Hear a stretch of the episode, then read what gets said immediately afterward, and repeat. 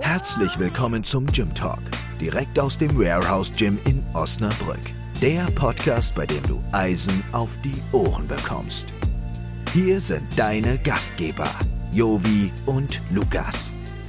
Man sagt sich, beide haben eine Vorliebe oder eher einen Fetisch für schöne Kniebeugen. Diese Sendung wird dir präsentiert von Spiegelburg Interieur. Büro- und Objekteinrichtungen für alle Unternehmensgrößen und Branchen. Dein Fachplaner für zukunftsweisende Büroorganisation. Hallo und herzlich willkommen zu Podcast Nummer 3. Heute hier mit meinem Co-Host Lukas und natürlich die einzigartige, wunderbare Sonja als Gast heute. Hallo und herzlich willkommen. Hallo, danke. Für das Kompliment auf jeden Fall. Ja, alle unsere Gäste kriegen natürlich Komplimente und alle unsere Gäste sind natürlich einzigartig. Ja, weil wir Frauen auch so gut mit Komplimenten umgehen können. Ne? Und wunderbar und wunderschön und wunderbar und sehr, sehr stark vor allem, auf jeden Fall. Sehr, sehr stark. Ähm, ja, lass uns doch mal direkt anfangen. Ähm, ganz kurz für mich als Disclaimer nochmal. Das ist jetzt die dritte Folge. Die ersten beiden Folgen werdet ihr hören, sind von der Qualität leider immer noch nicht so, wie wir uns das gerne wünschen. Wir kämpfen noch ein bisschen mit der Technik. Zillow 84 kümmert sich jetzt auch ein bisschen mehr um, um, unsere Tonaufnahmen, dass wir das auch ein bisschen auf die Kette kriegen. Ähm, aber nichtsdestotrotz hoffen wir mal, ähm, Progression vor Perfek Perfektion. Dementsprechend werden wir weiter äh, Folgen aufnehmen und wir werden sicherlich auch uns von Folge zu Folge steigern und das ganze Thema noch ein bisschen vorantreiben. Ja, Sonja, kommen wir mal zu dir. Erzähl uns doch mal, wer ist Sonja? Ja, das ist eine gute Frage. Werden wir direkt philosophisch. Ja, ja, natürlich. Alles andere ist ja, äh, wäre ja langweilig. Wer ist Sonja? Oh mein Gott. Äh, jemand, der einen Dachschaden hat und zu viel Sport macht auf jeden Fall. Naja, mit Dachschaden bist du auf jeden Fall hier im Gym ganz gut aufgehoben. Also haben wir ja einige äh, Kollegen und Kolleginnen, äh, die einen Dachschaden haben, aber äh, positiv verrückt, dann ist man, glaube ich, hier schon mal äh, sehr gut aufgehoben, würde ich sagen. Ja. Ja.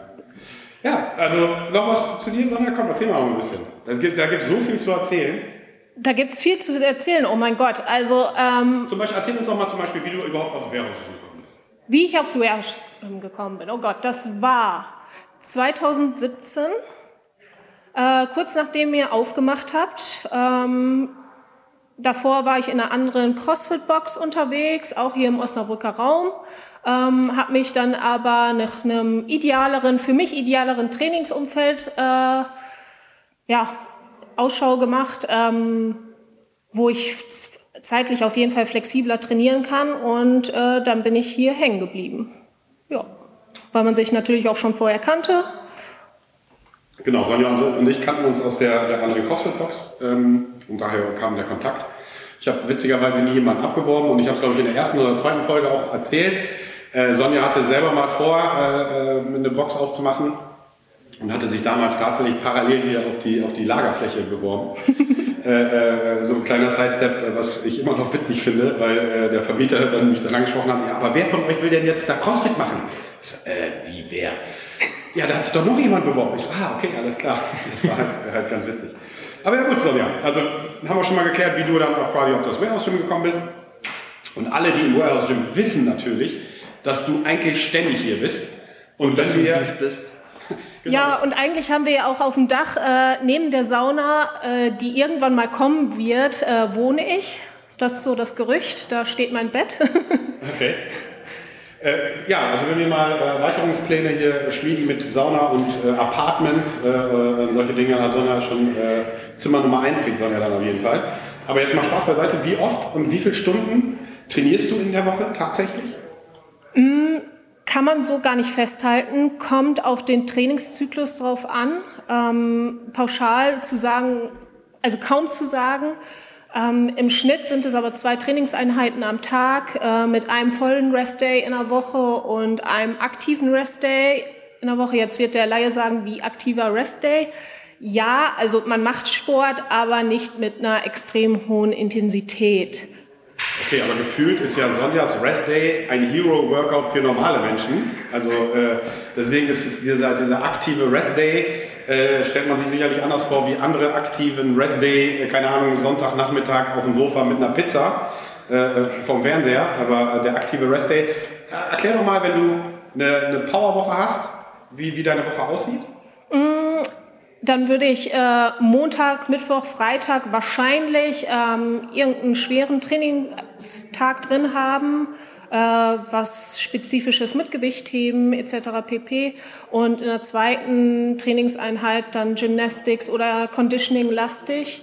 Ähm, und dann wird natürlich der Dienstag auch eher Conditioning-lastiger äh, sein und der Samstag ist sehr Metcon-lastig. Also da wird es dann schon vorkommen, das, was man eigentlich typisch aus dem CrossFit kennt, ähm, diese typischen Workouts, dass die da vermehrt vorkommen, was ich im Training eigentlich so wenig mache. Das sind maximal 10 bis 20 Prozent von meinem Training, diese typischen CrossFit-Workouts. Okay, also das heißt, wenn du trainierst, trainierst du eher ähm, an deinen Schwächen und isolierter Muskelgruppen, als dass du Compound-Übungen machst, wie äh, normalerweise im CrossFit üblich? Ja, also es ist halt ein Unterschied zwischen ähm, CrossFit als Sport und CrossFit als Fitnessprogramm. Als Fitnessprogramm komme ich in meine Class, die eine Stunde lang ist, ähm, mache einen kleinen Kraftteil, einen kleinen Technikteil und dann mein Workout so dass ich nach einer Stunde schön durch bin. Das kann ich nicht machen, wenn ich ähm, mehrere Trainingseinheiten am Tag mache. So viel kann der Körper gar nicht leisten. Das heißt, ein großer Teil ist einfach nur Techniktraining, ähm, eine ganze Einheit zum Beispiel. Ähm, ich trainiere quasi die einzelnen Disziplinen, wie im Zehnkampf auch. Ein Zehnkämpfer in der Leichtathletik kann nicht jeden Tag einen Zehnkampf abreißen, sondern ich trainiere die einzelnen Disziplinen. Okay, dann hast du, wenn du so eine Powerwoche hast, dann sind wir quasi Tour Days, das heißt zwei äh, Trainingseinheiten pro Tag und dann hast du dann einen aktiven oder einen inaktiven Ruhetag. Wie, wie sieht so ein Ruhetag aus? Was, was bewegst du da oder bewegst du dich gar nicht oder lässt du dann wirklich also inaktiv, ähm, manchmal stehe ich morgens auf, mache ein kleines Rumword, ähm, halt so einen kleinen Mobility Flow, einfach damit man mal einmal kurz in Bewegung kommt. Ähm, aber sonst, äh, da kann es genauso gut sein, dass ich nur äh, vor Netflix sitze. Netflix ist super übrigens. Ähm, und da einfach den ganzen Tag gefühlt nichts tue. Okay. Und dann, ähm, was natürlich äh, ein hohes Pensum ist, also ein hohes Volumen, wie Crossfitter halt äh, ein hohes Volumen an Trainings haben, ähm, ist halt auch ganz wichtig, Regeneration ist halt auch ein riesengroßes Thema. Da wir natürlich auch nicht zu kurz kommen lassen. Und äh, was mich halt noch interessieren würde, bei dem hohen Volumen, und wir hatten jetzt ein oder zweimal die Frage nach Motivation, so, wie schaffst du es in, dein, in deinem ganz normalen Alltag, zwei Trainingseinheiten einzuschieben, auf drei Dackel aufzupassen, ähm, wenn Corona ist, äh, also nicht ist, äh, quasi einen Fulltime-Job zu haben und noch einen Freund und Familie hast du ja auch noch, etc., etc. Wie kriegst du das alles unter einen Hut? Äh, das ist eine gute Frage. Das stelle ich mich derzeitig auch, äh, weil ich ja derzeitig wenig bis gar nicht arbeite durch Corona, wie das vorher möglich war. Ähm, aber irgendwie funktioniert es. Ich bin einfach jemand, der nicht so viel rumsitzt, sondern lieber das Gefühl hat, dass ich was geschafft habe Natürlich setze ich mich, wie gesagt, abends dann auch mal hin, aber dann bin ich erstmal unterwegs und arbeite meine Sachen ab. Nach der Arbeit gehe ich direkt zum Training, anstatt mich dann erstmal vor den Fernseher zu setzen und hinten raus wird's eng. Ähm, ansonsten, einen Fernseher? Ja, ich habe einen Fernseher. ich liebe meinen Fernseher. Ähm, also äh, wenn ich so einfach irgendeinen Beruf wählen dürfte, dann wäre ich, glaube ich, äh, Filmebewerterin oder sonst irgendwas. Hast du denn auch einen Kühlschrank? Ja. Mittlerweile? Äh, ich habe kein Gefrierfach. Also ich habe einen Kühlschrank, aber ich habe kein Gefrierfach. Das heißt, also ich koche meistens frisch. Also also busy. Und äh, also ich muss jetzt hier nochmal äh, ganz kurz, äh, absoluter Respekt. Ähm, also von meiner Seite aus, weil, weil wir jetzt gerade bei diesem Trainingsvolumen sind und bei diesen Tour Days, Trainingseinheiten, wenn man ähm, Sonja mal hier beobachtet und einfach mal guckt, was sie tut, ähm, was sie auf jeden Fall extrem hinbekommt, sich komplett in diesen Tunnels einzuarbeiten. Das heißt, äh, oh ja. ich kenne das äh, äh, oft von den Footballern, wenn die tatsächlich im Tunnel stehen und kurz bevor sie aufs Feld gehen, dass sie quasi alles ausschalten können und dann ist der Fokus absolut auf, auf, auf, auf das Feld. Und ähnlich ist das bei dir und ähm, das können sehr, sehr wenige Sportler ähm, in diesen, in diesen Tunnelmodus zu kommen, wo du sagst, okay, jetzt scheißegal, mind over matter, ich bewege jetzt das Ding in der und der Zeit und äh, drumherum lasse ich jetzt alles mal äh, sein, so wie es ist und, und kümmere mich einfach nur darauf und habe absolut einen hundertprozentigen Fokus nur auf das, was ich gerade tue. Ja, gibt aber auch tatsächlich dadurch ab und zu Probleme. Also nicht Probleme, aber äh, die wenigsten kennen das halt, weil sie sich selber nicht in diesen Modus versetzen können. Und dann stehen die auf einmal mit einem Workout neben dir und wollen unbedingt ein Hallo zurück und ich bemerke diese Person einfach gar nicht. Und dann fühlen die sich natürlich ganz schnell auf den Schlips getreten und ich im Nachhinein, was, wo standst du? Also äh, ja, also niemals auf den Schlips getreten fühlen, wenn ich äh, euch gefühlt ignoriere. Ich kriege das wirklich nicht mit. Ja, also nochmal, äh, Sonja ist dann im Tunnel. Und äh, ich meine, wenn Leute sowieso, ich meine, das gehört ja äh, zu der Gym-Ethik äh, dazu, wenn jemand vor der Bar ist, kreuzt man nicht die Bar etc. etc. Das soll man sowieso nicht tun. Aber wenn ihr mal ein Hallo rausschautet, Sonja ist da und die antwortet nicht, dann wisst ihr, okay, alles klar, Sonja ist wieder im Tunnel. Äh, ich komme dann später nochmal wieder und dann gucken wir mal weiter. Richtig. Du hast ja gerade davon gesprochen, dass du im CrossFit mehrere Disziplinen trainierst. Ja.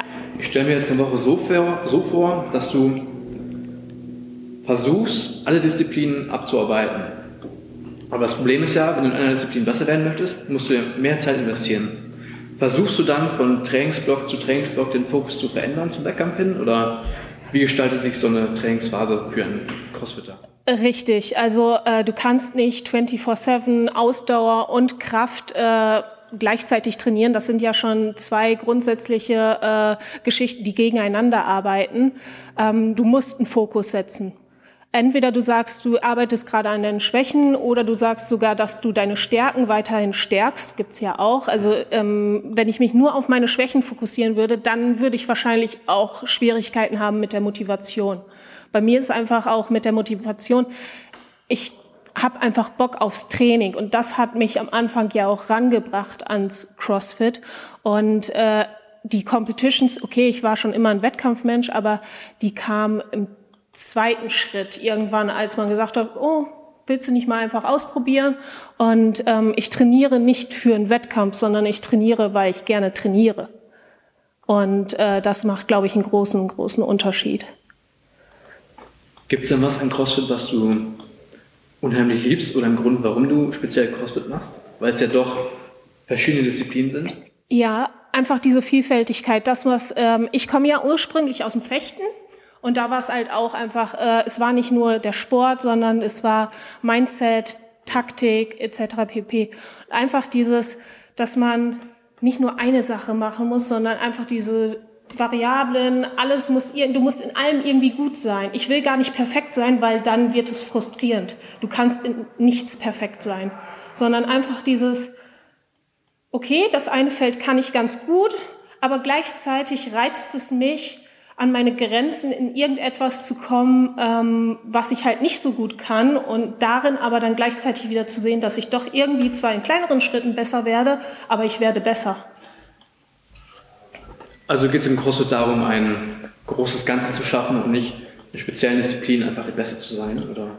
Genau, also ähm, man sieht auch einfach jetzt Beisp äh, das Beispiel bei Wettkämpfen, man sieht einfach, dass die relativ weit vorne sind, die alles recht gut können. Ähm, reiner Gewichtheber, wenn der bei einem CrossFit-Wettkampf mitmacht, der wird vielleicht bei einem Lift sehr gut äh, aufschlagen, aber in anderen Disziplinen wieder äh, völlig absacken. Und dann ist es halt besser, du läufst eine Fahne, ähm, als dass du eine Sache völlig abreißt. Du bist ja auch Coach, soweit ich weiß. Ab und zu, ja. Man munkelt. Nehmen wir mal an, du hast jetzt einen neuen Klienten bei dir, der mhm. möchte mit CrossFit beginnen. Wie würdest du so jemanden trainieren? Ähm, ich würde erstmal gar nicht mit der Intention rangehen, diese Person zu trainieren. Ich würde erstmal beobachten, wo steht diese Person und was will die Person. Weil ähm, das ist halt häufig das, was Coaches oder ähm, ja, angehende Coaches vor allem falsch machen. Sie denken, sie müssen die Person von Punkt A nach Punkt C bringen, aber hören nicht auf das, was die Person eigentlich möchte. Nicht jeder möchte Athlet werden und Wettkämpfe beschreiten, sondern ähm, der eine möchte einfach nur keine Rückenschmerzen mehr haben. Und da muss man hinhorchen und was möchte die Person? Und da setze ich dann an. Erstmal die Person kennenlernen und dann kommt das Training. Aber ich glaube, das ist auch so ein grundsätzlicher Fehler, äh, nicht gerade äh, CrossFit-spezifisch, sondern ähm, limitierte Coaches haben halt äh, Nagel und die haben halt nur einen Hammer als Werkzeug. Genau. Wenn du ein guter Coach bist, hast du mehrere Werkzeuge in deinem, in deinem Koffer. Und genau wie die Sonja das gerade sagte, du schaust, okay, was kann der, was will der, was ist sein Ziel und was kann man mit dem machen. Du kannst nicht Genau. mit jedem hier ein Hero Wort abreißen, äh, äh, der hier ankommt und gerade das neu lernen will. Äh, und so genauso wenig kannst du jeden zum Veganer machen, als Beispiel, wenn wir jetzt Richtig. Sport und als nee, das passt halt nicht. Ne? Also jeder ist so individuell äh, und so passen wir, glaube ich, auch das Training bei neuen, wenn die mal in die Kurse kommen, jetzt gar nicht mal als Klient äh, bei dir sind oder als, als, als Sportler bei dir sind, im Personal Training beispielsweise, sondern auch in den Kursen, muss man da halt auch immer schauen, was man da bekommt. Und meiner Meinung nach ist das ja auch zum Beispiel sehr spannend. Keine Ahnung, wir haben Leute, acht Leute im Kurs ähm, und dann hast du einen dabei, der eine richtige Rakete ist. Und da hast du jemanden da, Genau. der vielleicht zum ersten Mal zum Probetraining. Aber wichtig ist auch, nicht jeder, der eine Rakete ist, möchte das Ganze. Das äh, finde ich, das dachte ich früher auch immer, bin dann zu Leuten hingegangen, hey, du könntest so gut sein, du hast die Voraussetzungen für XYZ, aber die Person will das gar nicht, weil dann einfach ähm, das Mindset dafür gar nicht gegeben ist. Genauso wie ähm, viele, die kommen zum Sport und möchten von dir gecoacht werden, aber die wissen gar nicht selber, dass sie eigentlich gar nicht wirklich sportlich gecoacht werden wollen, sondern dass sie einfach kommen, weil sie rauskommen müssen. Und dass es eher ein psychischer Aspekt ist, der gecoacht werden muss, als dass das körperliche Coaching erfolgen muss. Ja, äh, gebe ich dir auch absolut recht. Also für alle, die es nicht wissen, ähm, Sonja ist ja, ich würde mal sagen, das kann ich auch, glaube ich, mit Fug und Recht behaupten, die erfolgreichste Crossfitterin, was Competitions angeht, im gesamten Postleitzahlengebiet, wahrscheinlich sogar noch darüber hinaus, äh, also auch internationalen Wettkämpfen teilnimmt und so. Und die weiß halt schon, was, was, äh, was es heißt, an so einer Competition oder an einem Wettkampf teilzunehmen oder was anderes ist, wenn du einmal im Jahr ein bisschen an den Open äh, ähm, dich probierst. Aber äh, das ist natürlich auch ein Aspekt. Wir haben auch Menschen hier, die Raketen sind, aber die sagen, nee, das reicht für mich. Ich äh, Genau. möchte einfach nackt besser aussehen vielleicht. Äh, das reicht mir völlig aus und äh, ich möchte gar nicht oft äh, an, der, an der Competition teilnehmen. Klar, auf jeden Fall. Ist ja auch vollkommen okay. In diesem Eben. Fall, ne? Aber das muss der Coach halt auch akzeptieren und dann nicht äh, den Leuten irgendwas aufdrängen. Und das finde ich so wichtig. Und deswegen sind so häufig irgendwelche, ähm, ich nenne sie jetzt allgemein mal Sportler, so frustriert spätestens nach einem halben Jahr, weil sie merken, sie erreichen ihre Ziele nicht, weil der Coach sie gar nicht dahin führt, wo sie hin möchten. Ja, absolut, klar. Das kann halt in, in, beide Richtungen, äh, denke ich mal, frustrieren, wenn du Sportler bist und du hast niemanden da, der dich fördert, auf der anderen Seite. Aber das kann genauso frustrierend sein, äh, äh, wenn du jemanden hast, der dir halt auch richtig auf den Sack geht. So, Ja. Ich bin ja, wir haben auch darüber schon gesprochen, wir hatten ja so zwei kleine Competitions ähm, im, im olympischen Gewichtheben und im KDK-Bereich. Ähm, wollten wir eigentlich auch ausweiten auf andere Bereiche, aber dann kam halt der zweite Lockdown. Ähm, aber da bin ich halt auch wirklich, äh, äh, sorry dafür nochmal, die Leute werden es wissen, äh, hören, äh, bin ich denen halt auch auf den Sack gegangen, weil ich gesagt habe, ey, du bist so gut, mach das Ja. doch, das ist ein internes Ding. Aber die wollten einfach nicht so und das ist dann halt, da muss man halt so ein bisschen, ist eine äh, kleine dünne Linie, die man dann Genau. zwischen, okay, der ist jetzt noch nett, aber irgendwann mal fängt es dann auch an zu nerven.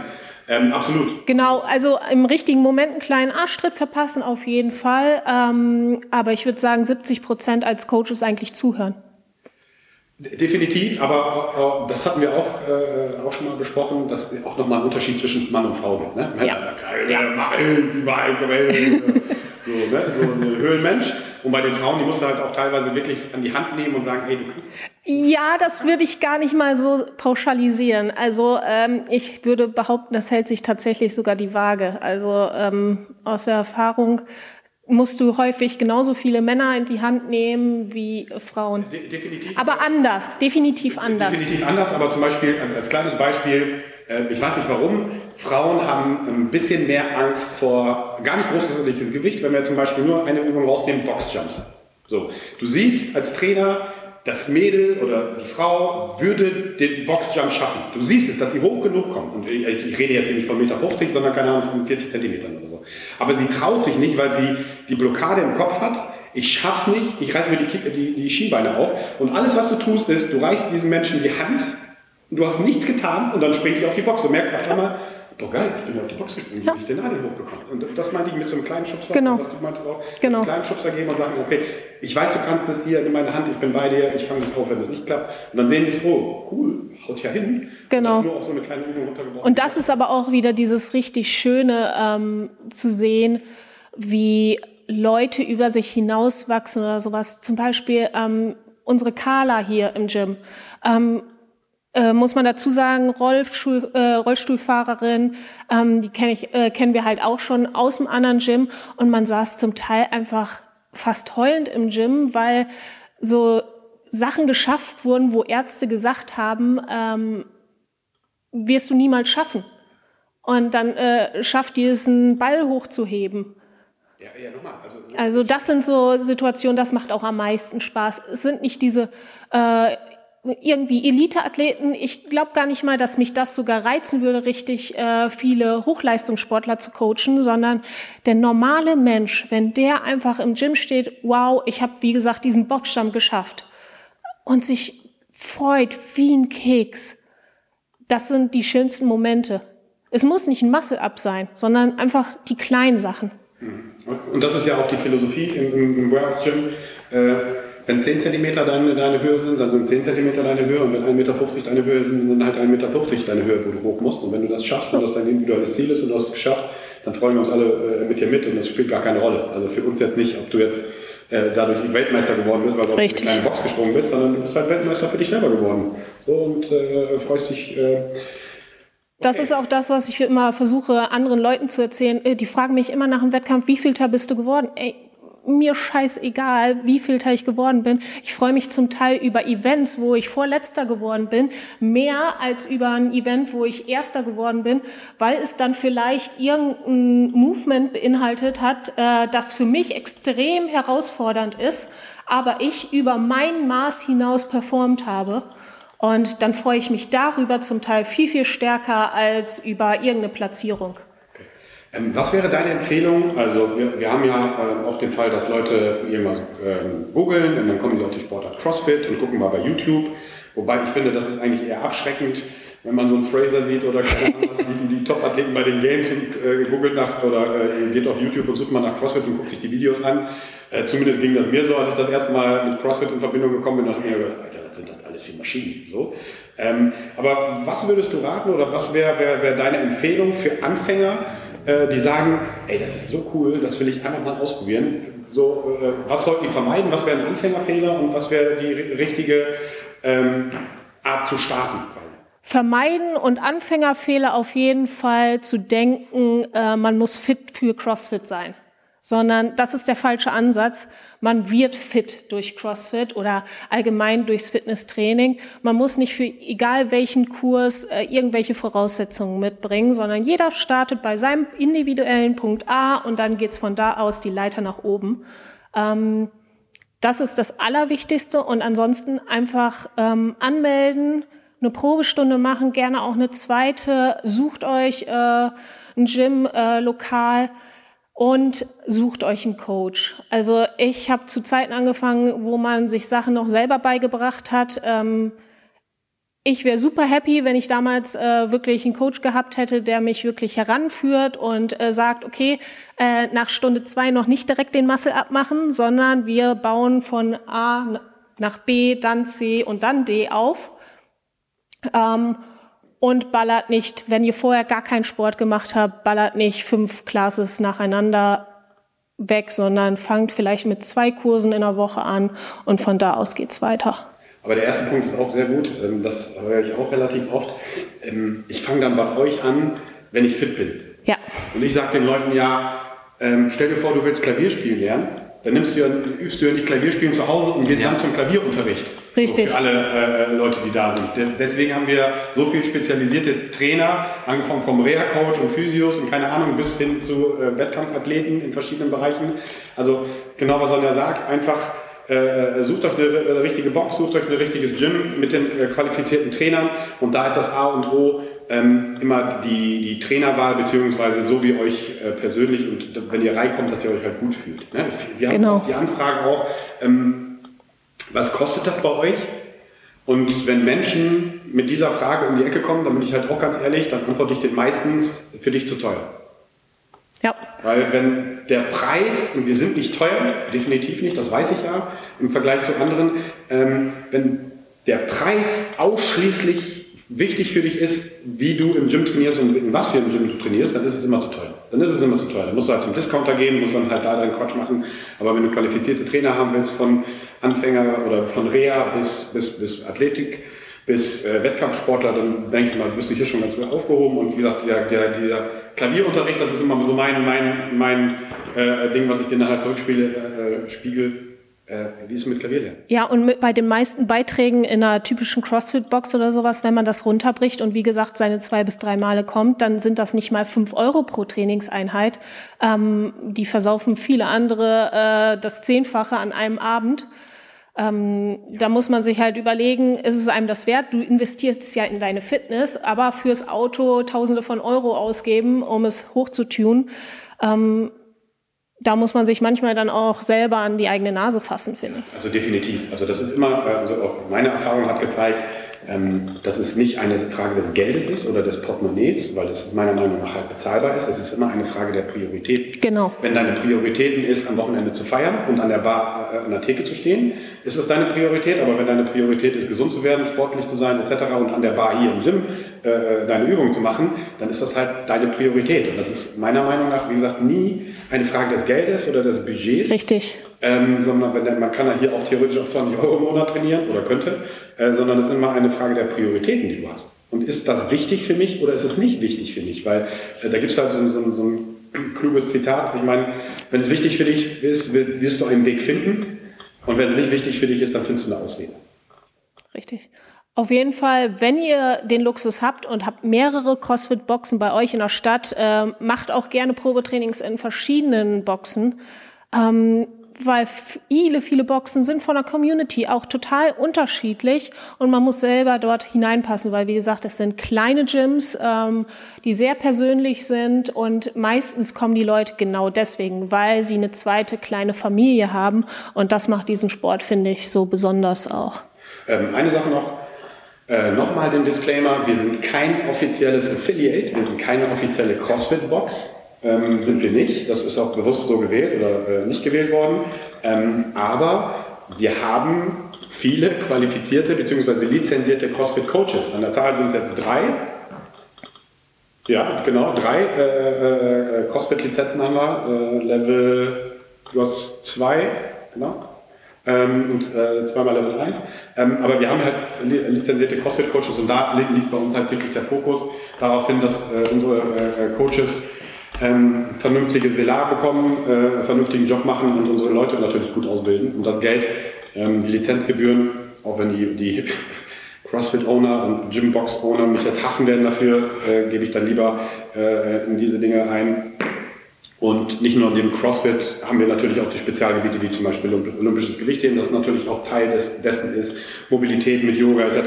Also hier kann man schon einiges abreißen, denke ich mal um äh, dort äh, erfolgreich zu sein. Und wie gesagt, wenn es nur für dich ist, ist es nur für dich. Wenn du am Wettkampf teilnehmen möchtest und wenn du da äh, jemanden hast, der, der, der, der an deiner Seite stehen soll und Erfahrung hat, ist Sonja definitiv die, die mit der meisten Wettkampferfahrung weit und breit hingeht. Lukas, hast du noch was Schönes? Mm, so jetzt gerade nicht. Wollen wir die Fragen von den äh, Instagram-Leuten mal beantworten? Haut raus. Die erste Frage und für mich die wichtigste: Wie geht's den Dackeln? Denen geht's super. Die waren heute Morgen schon im Wald, äh, haben da den halben Wald wieder umgebuddelt und äh, sitzen jetzt wahrscheinlich gerade glücklich auf dem Sofa äh, und die Sonne scheint drauf. Oh, herrlich. Schade, dass du nicht mitgebracht hast. Ja, es tut mir leid. Es tut mir ganz doll leid. Das nächste Mal bringe ich sie mit. ja, dass noch keiner einen von diesen Dackeln entführt hat, wundert mich eigentlich. Ja, ne? Ja, dass die auch nicht einfach so aus dem Garten geklaut werden. Ähm. Ich war kurz versucht einmal, aber. aber die Verpflichtung immer mit Gassi gehen. Ja. Natürlich. so vielleicht, weißt du? oder, äh, ja, oder vom Wochenende. Ja, einfach mal leihen. Also ja, vielleicht sollte ich daraus ein Business machen oder sowas. Ja, und Verleihservice hier klappt es ja auch immer mit den Kids. Ähm, die Eltern kommen her, äh, ihr Kids sind besch äh, beschäftigt. Also vielleicht sollte ich da irgendwann mal Geld für nehmen. Okay. Ja, auf jeden Fall ein Business Case. Ich wäre der erste Kunde auf jeden Fall. Eine Stunde kuscheln mit Dackel. Ja, dann müssen wir mal äh, eine, eine Preisskala anlegen. Kuscheln mit Dackel. Wir sind doch Freunde. Hast du noch eine, eine Zuhörerfrage? Äh, auf jeden Fall, ich habe eine Menge sogar hier. Eine Menge, okay, sehr gut. CrossFit machst du jetzt schon seit? Ähm, ich habe 2013 angefangen, auf das ich ein Video. Damals habe ich noch äh, Fechten gemacht und habe einfach nur irgendwas nebenbei gesucht und habe, äh, um mich nebenbei fit zu halten, mit diesen typischen äh, Bootcamp-Videos fit gehalten also das, was man von ganz, ganz früher kennt. Äh, die Nachreiter von der Jane Fonda quasi. ähm, und habe dann einfach äh, Videos auf YouTube gefunden von Camille Leblanc war das, ähm, Bersinet und Annie Thorisdottir, wie sie bei den ersten Games von sich ihren ersten Masse macht, was äh, technisch äh, total eine Katastrophe war, aber besser kann ich es bis heute nicht. ähm, aber das hat mich, weil sie so gekämpft hat, um da hochzukommen, das hat mich so gecatcht. Und dann habe ich wirklich ein halbes Jahr immer gegoogelt, CrossFit Osnabrück, CrossFit Osnabrück. Ähm, und plötzlich äh, hieß es, okay, wir machen eine CrossFit-Box auf. Und dann habe ich sofort hingeschrieben. Und äh, eigentlich war es, wie gesagt, äh, nur neben dem Fechten. Und dann war es irgendwie so, Jetzt weiß ich, was mir die letzten Jahre beim Fechten gefehlt hat und dann habe ich mit dem Fechten aufgehört und äh, bin voll eingestiegen. Ja. Okay, spannende Story. Äh, wo wir gerade bei CrossFit sind, du hast ja jetzt CrossFit seit, oder du machst CrossFit seit ungefähr äh, sechs, sieben Jahren. Was wäre denn ein Sport, den du in deinem Leben machen wollen würdest? In meinem Leben? Was ganz Neues? Oder? Was ganz Neues. Was ganz Neues? Einfach mal ausprobieren. Ich wollte früher immer Touren machen, also wirklich Leistungstouren, aber was mich letztes Jahr extrem gecatcht hat, ist, ähm, ich habe mir einen kleinen Lebenstraum erfüllt und zwar einen Fallschirmsprung gemacht. Ich hatte so Schiss. Ich habe es gemacht. Ich wäre wahrscheinlich nie selber rausgesprungen, wäre ich da nicht rausgeschubst worden. Aber so im Nachhinein, das wäre echt so eine Sportart, äh, die reizt mich echt extrem. Echt? Ja. Das ist Wahnsinn. Ich würde das auch mal machen. Ich habe das auch mal gemacht. Also hier in, in, äh, in Bramstedt fährt ja, glaube ich, einmal in, fliegt ja einmal im Jahr diese Pink Lady, so ein altes Transportflugzeug und da ballern die halt alle raus. Ne? Und ähm, ich habe das gewonnen bei uns in der Firma, war es so ein kleines Incentive und hatte hier Shoutout an Wallern. Mit Wallern habe ich das dann gemacht. Der äh, immer, sich immer noch gepisst, wenn er dran zurückdenkt. Also für alle, die es nicht wissen, ich habe halt Höhenangst. Passt auch mit meinem alten Beruf, Gott sei Dank. äh, aber ich habe extreme Höhenangst, ab einer gewissen Höhe dann äh, wird schon kritisch. Und diese zehn Minuten, die wir dann im Flugzeug saßen und so, bis es dann nach oben ging, Hölle, also wirklich Hölle. Äh, ich wäre fast zusammengeklappt. Und äh, wir hatten den Vorteil, äh, dann ging die Klappe halt auf, mit ganz vielen Leuten sind wir da gesprungen. Äh, Wolkendecke, und dann da raus und ich kann mich an nichts mehr erinnern, äh, tatsächlich. Und irgendjemand hat mir noch gesagt, äh, ich werde tausende von Loopings gemacht und keine Ahnung was und so. Also das Letzte, was du dann genießen konntest, war halt, wenn du halt äh, die letzten Meter dann quasi so ein bisschen schwebst. Ähm, wobei, äh, da ist es halt so, wenn es den ersten Ruck gibt, wenn er das äh, Ding dann zieht, so, dann hast du auch nochmal einen riesen Ruck dann in den Testikeln. Das ist auch sehr unangenehm. Vorher hast du keine Luft gekriegt, weil der Druck so hoch, also äh, ganz ehrlich, sondern ich würde es nicht nochmal machen. Doch, ich würde es tatsächlich nochmal machen. Wenn es ein Sport wäre, der ein bisschen günstiger wäre, definitiv. Also so eine Grundausrüstung äh, kostet so um die 8000 Euro. Ähm, das heißt, der Einstieg ist echt teuer. Äh, das ist eine Riesenhürde. Ähm, aber als ich hochgeflogen bin, ganz easy, aber als dann die Klappe aufging und wir quasi vorne an der Kante saßen, ich, wie gesagt, ich wäre selber nie rausgesprungen, äh, wenn er mich nicht rausgeschubst hätte. Und dann einfach nur diese Landschaft. Ich hatte das Glück, dass ich in der Schweiz, äh, dafür danke nochmal an Steff, ähm, dass er mir das ermöglicht hat, als ich dort äh, bei meinem Coach war. Der ist nämlich aus der Schweiz. Und ähm, ja, einfach geil, die Landschaft und dann dieses Gefühl des einfach kontrollieren, kontrollierten Fallens, einfach auch wieder so eine Grenzerfahrung. Und das sind so Sachen, die reizen mich extrem. Ja, also ich würde, glaube ich, eher sogar sagen, also ich für mich jetzt persönlich, also, äh, also aus dem fliegenden Flugzeug rausspringen ist nicht so eine coole Idee. Aber ich würde zum Beispiel Paragliding gerne nochmal ausprobieren. Da hast du es nochmal ein bisschen ruhiger äh, und kannst es dann, glaube ich, noch ein bisschen mehr genießen, weil gerade was du sagtest, das Schöne, dass du quasi wie so ein Vogel da durch die Gegend fliegst ja. und dann hast du halt ein bisschen weniger Action, ein bisschen weniger äh, Adrenalin.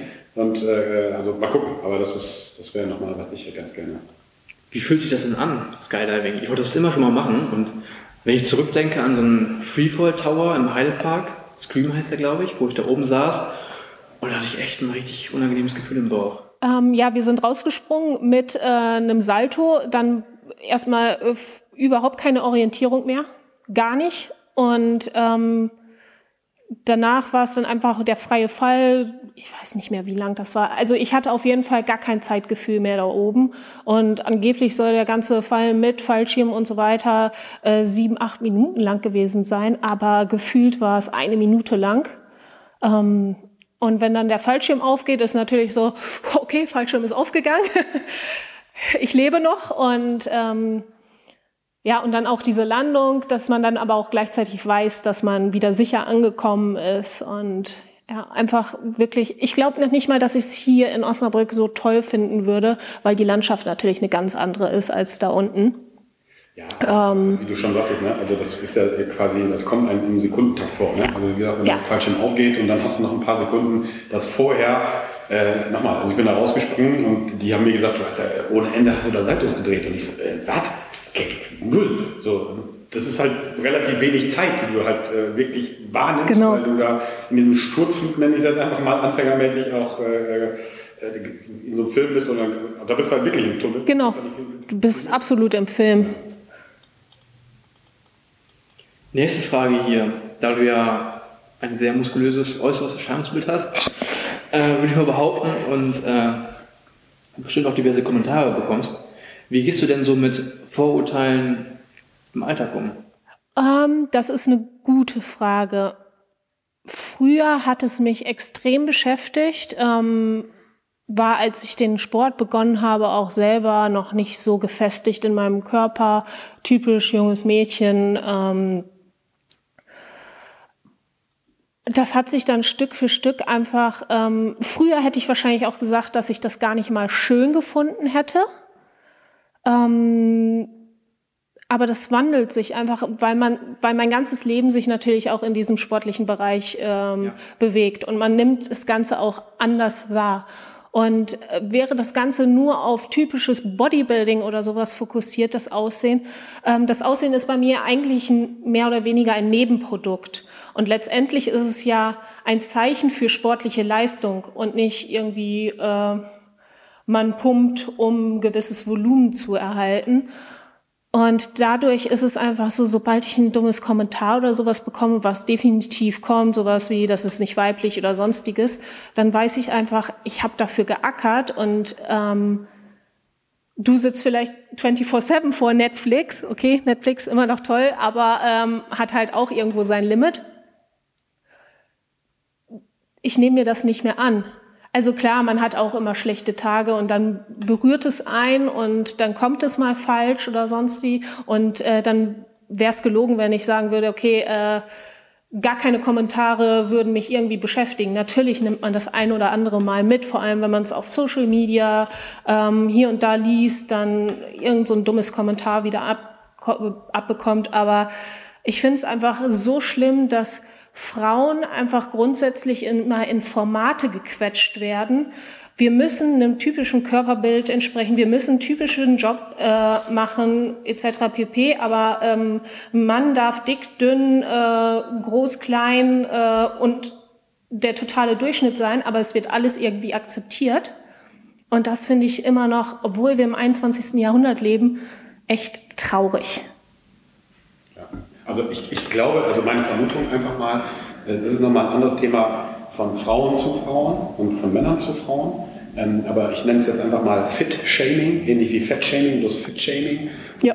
Komischerweise kommen diese Kommentare ja von Leuten, wie du gerade schon sagst, die, die es gar nicht beurteilen können. So, Richtig. Die können es nicht beurteilen, weil die meistens entweder gar keinen Sport machen oder gar nicht, äh, nie, es nie schaffen werden, in einen Tunnel zu kommen äh, oder es nie schaffen werden, ihren Arsch zweimal am Tag hoch zu be äh, bewegen. Und weißt du, das sind dann immer so Sachen, und gerade bei den Crossfittern, die sind ja eher in dem Bereich, äh, hatten wir ja auch schon, einen Zehnkämpfer, das ist ja kein Bodybuilding.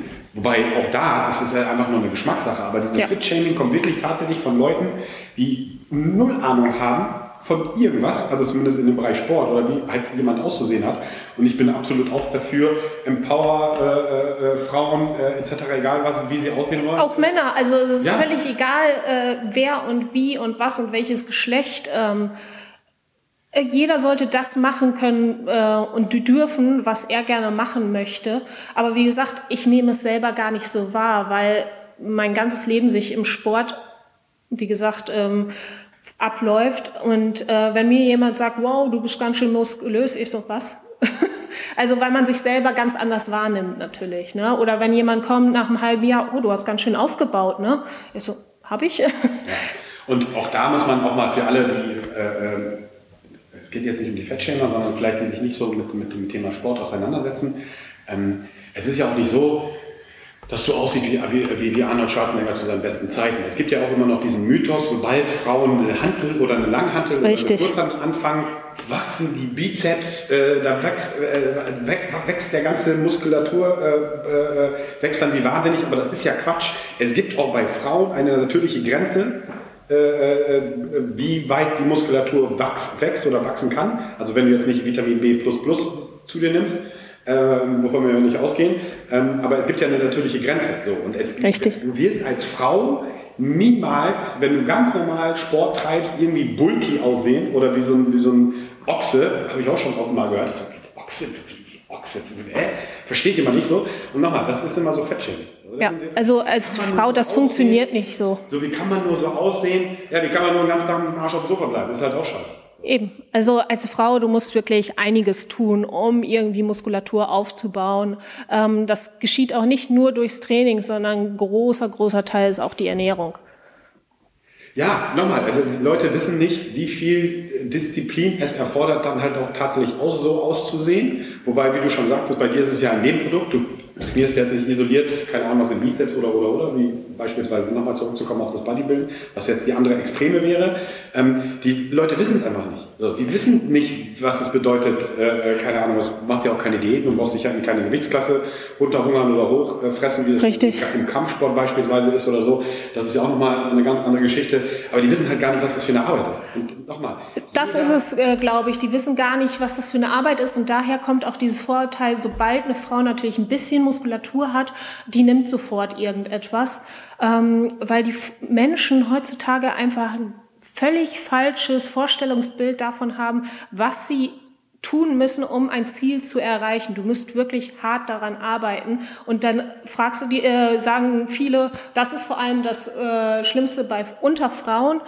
Ähm, wenn ein normales Fitnessmädchen, das im Gym ist oder sowas, zweimal in der Woche zum Training geht, nicht ihre Ziele erreicht und nicht so aussieht wie ein Fitnessmodel, Bikini-Model außer Zeitschrift, Social Media oder sonstiges. Ähm, ja, wie schafft die das denn? Ähm, ja, nicht durch Stoff, sondern die trainiert einfach mehr. Zweimal in der Woche ist nicht genug. Wenn du als Frau irgendwas erreichen möchtest im Sport, selbst in Anführungsstrichen nur ein Bikini-Model, äh, das trainiert jeden Tag. De- Definitiv, also auf jeden Fall. Und man muss einfach den Leuten einfach den Respekt halt dafür aussprechen. Und auch wenn du es äh, ästhetisch nicht schön findest oder es nicht magst oder so, das ist ja deine persönliche Meinung, ist ja auch alles schön und gut. Aber nichtsdestotrotz kannst du diesen Menschen einfach den Respekt nicht dafür absprechen, für Ja. die Leistung und die Arbeit, die die da reinsetzen. Ob du das schön findest, ob du das gut findest, ob du lieber in den Garten dafür gehen musst, ist ja auch alles dein Ding. So, aber lass die Leute doch einfach in Ruhe. So einfach so irgendwelche Kommentare, seid mal ein bisschen sensibel, äh, äh, schaut, schaut euch mal einfach die Menschen an, seid sensibel und, und haut da nicht einfach irgendwelche Dinge raus. Gerade bei Frauen, die sind da sehr sensibel und nehmen sich dann vielleicht irgendwelche Dinge zu Herzen, äh, die eigentlich Bullshit sind, weil du gar keine Ahnung hast äh, und einfach Kommentare darüber abgibst. So, ich unterhalte mich ja auch äh, über viele Themen, aber wo ich einfach meine Klappe halten muss, halt immer meine Klappe. Ich meine, ihr werdet nie einen Vortrag von uns hier äh, mitkriegen im, Podcast und wir unterhalten uns über, keine Ahnung was, äh, äh, äh, äh, fällt mir jetzt gerade nichts ein, irgendwelche Naturwissenschaften, von denen ich keine Ahnung habe, etc., weil ich da keine Ahnung von habe. Dann lasse ich, spare ich einfach, am- einfach den Kommentar und ähnlich ist es aber bei diesen Dingen halt auch. So, sag doch einfach, ey, Respekt ist doch cool. Ja klar, wobei man ja auch sagen muss, eigentlich ist es ja so, dass Frauen relativ gesehen zu ihrem Körpergewicht und zu der vorhandenen Muskelmasse ja gleich viel Muskulatur aufbauen können wie Männer. Aber wenn man halt Frauen in pinke Boxen steckt, in pinken Gewichten, was soll denn da passieren? Und wenn man dann auf einmal jemanden wie dich sieht, die wirklich hart trainiert und auch sich den, wirklich den äh, Arsch aufreißt, zweimal am Tag, dann ist klar, dass man Muskulatur aufbauen kann. Und wenn dann irgend so ein Penner kommt, der eigentlich nur 24-7 von Netflix chillt und dann auf der Leg Extensions bei FedEx rumgammelt und dich dann sieht, einen Kommentar drückt, ja, was ist denn das? Und dann am meisten äh, 30 Minuten für ein Gerät braucht, weil er äh, 10 Minuten Pause macht zwischen den Sätzen, ne? Da kennen wir doch so jemand, ne, Lukas? ja, also, also wir gehen jetzt äh, gerade von CrossFit in die Abteilung äh, Gewicht heben. Kraft, Kraft, äh, äh, Kraft Aber man muss auch ein bisschen differenzieren äh, von, von der Realität und was wirklich abgeht und von, der, von dieser äh, äh, Schnorrer- und Influencer-Scheinwelt, die es halt im, im, im Internet gibt. So, ja. es, gibt, ich kenne so viele, so möchte gern, in, möchte gern, wirklich möchte gern Influencer, die machen ein Foto von ihren Beinen und dann heute Beintraining zerstört oder so. Ja, nee, du kannst dir mal ein paar Videos von Sonja angucken, dann weißt du mal, was eine Zerstörung von deinem Körper tatsächlich in so einer äh, Trainingseinheit bedeutet und was tatsächlich Schrott 3000 angeht. Aber weißt du, wenn du an, an einer Leg Extension ein Foto machst äh, und ach, heute wieder das Workout zerstört das Beste ist, ein Satz gemacht und dann direkt im Spiegel nachgucken, oh, schon was gewachsen. Ja, am, am, am Hose äh, Genau, und, und, das, sind, das sind halt diese, diese, diese Scheinwelten und, und das ist auch diese, diese gefährliche Scheinwelt, gerade bei Mädchen, die halt noch nicht Fisch und noch nicht Fleisch sind, gerade in der Pubertät sind, ja. nicht wissen, wo die, wo die Reise hingeht, äh, äh so viele Einflüsse kommen und dann kommt irgend so ein Holzklotz und haut da eine raus. Ja, schon wieder, und gerade in dem Alter, also grundsätzlich, ich finde es super, wenn Leute zum Sport angetrieben werden. Ist es mir scheißegal, ob es dann irgendwie durch einen Influencer ist oder äh, durch sonst wen. Wenn eine Person dadurch angeregt wird, Sport zu treiben, super. Erstmal richtig klasse, toll. Ähm, wichtig ist, dass man dann die Leute vor allem die Jugendlichen und so weiter dann auch äh, irgendwie an die Hand nimmt und sagt, okay, das ist jetzt gerade nicht die Realität. Ähm, man bekommt so schon, man wird so schon oft genug in irgendwelche Formen gedrückt, wie gesagt. Ähm, und dann bekommt man mit, wie irgendein angeblicher Influencer ähm, postet, was er den ganzen Tag äh, über isst. Und dann sind das maximal 600 Kalorien über den Tag, wenn man sich das äh, ausrechnet. Äh, davon wird keiner satt. Äh, davon kann keiner überleben und ähm, das werden die vielleicht auch mal phasenweise durchziehen, aber dann abends oder nachts äh, hauen die sich das dicke, fette Ben Jerry's rein und dann nicht nur eins, sondern zwei. Und das ist die Realität. Also Instagram, ähm, schön, dass es einige zum Sport bringt, ähm, aber auch, äh, ja, schwierig, das Thema. Definitiv schwierig nochmal. Das verleiht äh, oder geht halt schnell in die Richtung und äh, suggeriert so ein falsches äh, Bild oder ein falsches Körperbild und so. Ich meine, es gibt halt immer auch Menschen, die sind genetisch einfach vom Glück geküsst und die brauchen nichts machen und sehen einfach gut aus. So, ist Punkt, ist so. Aber es gibt auch Menschen, die wollen halt nur eine Schokolade ansehen und dann kommt dann irgendwie der Körper, das Körperfett da, wo es nicht kommen soll, etc.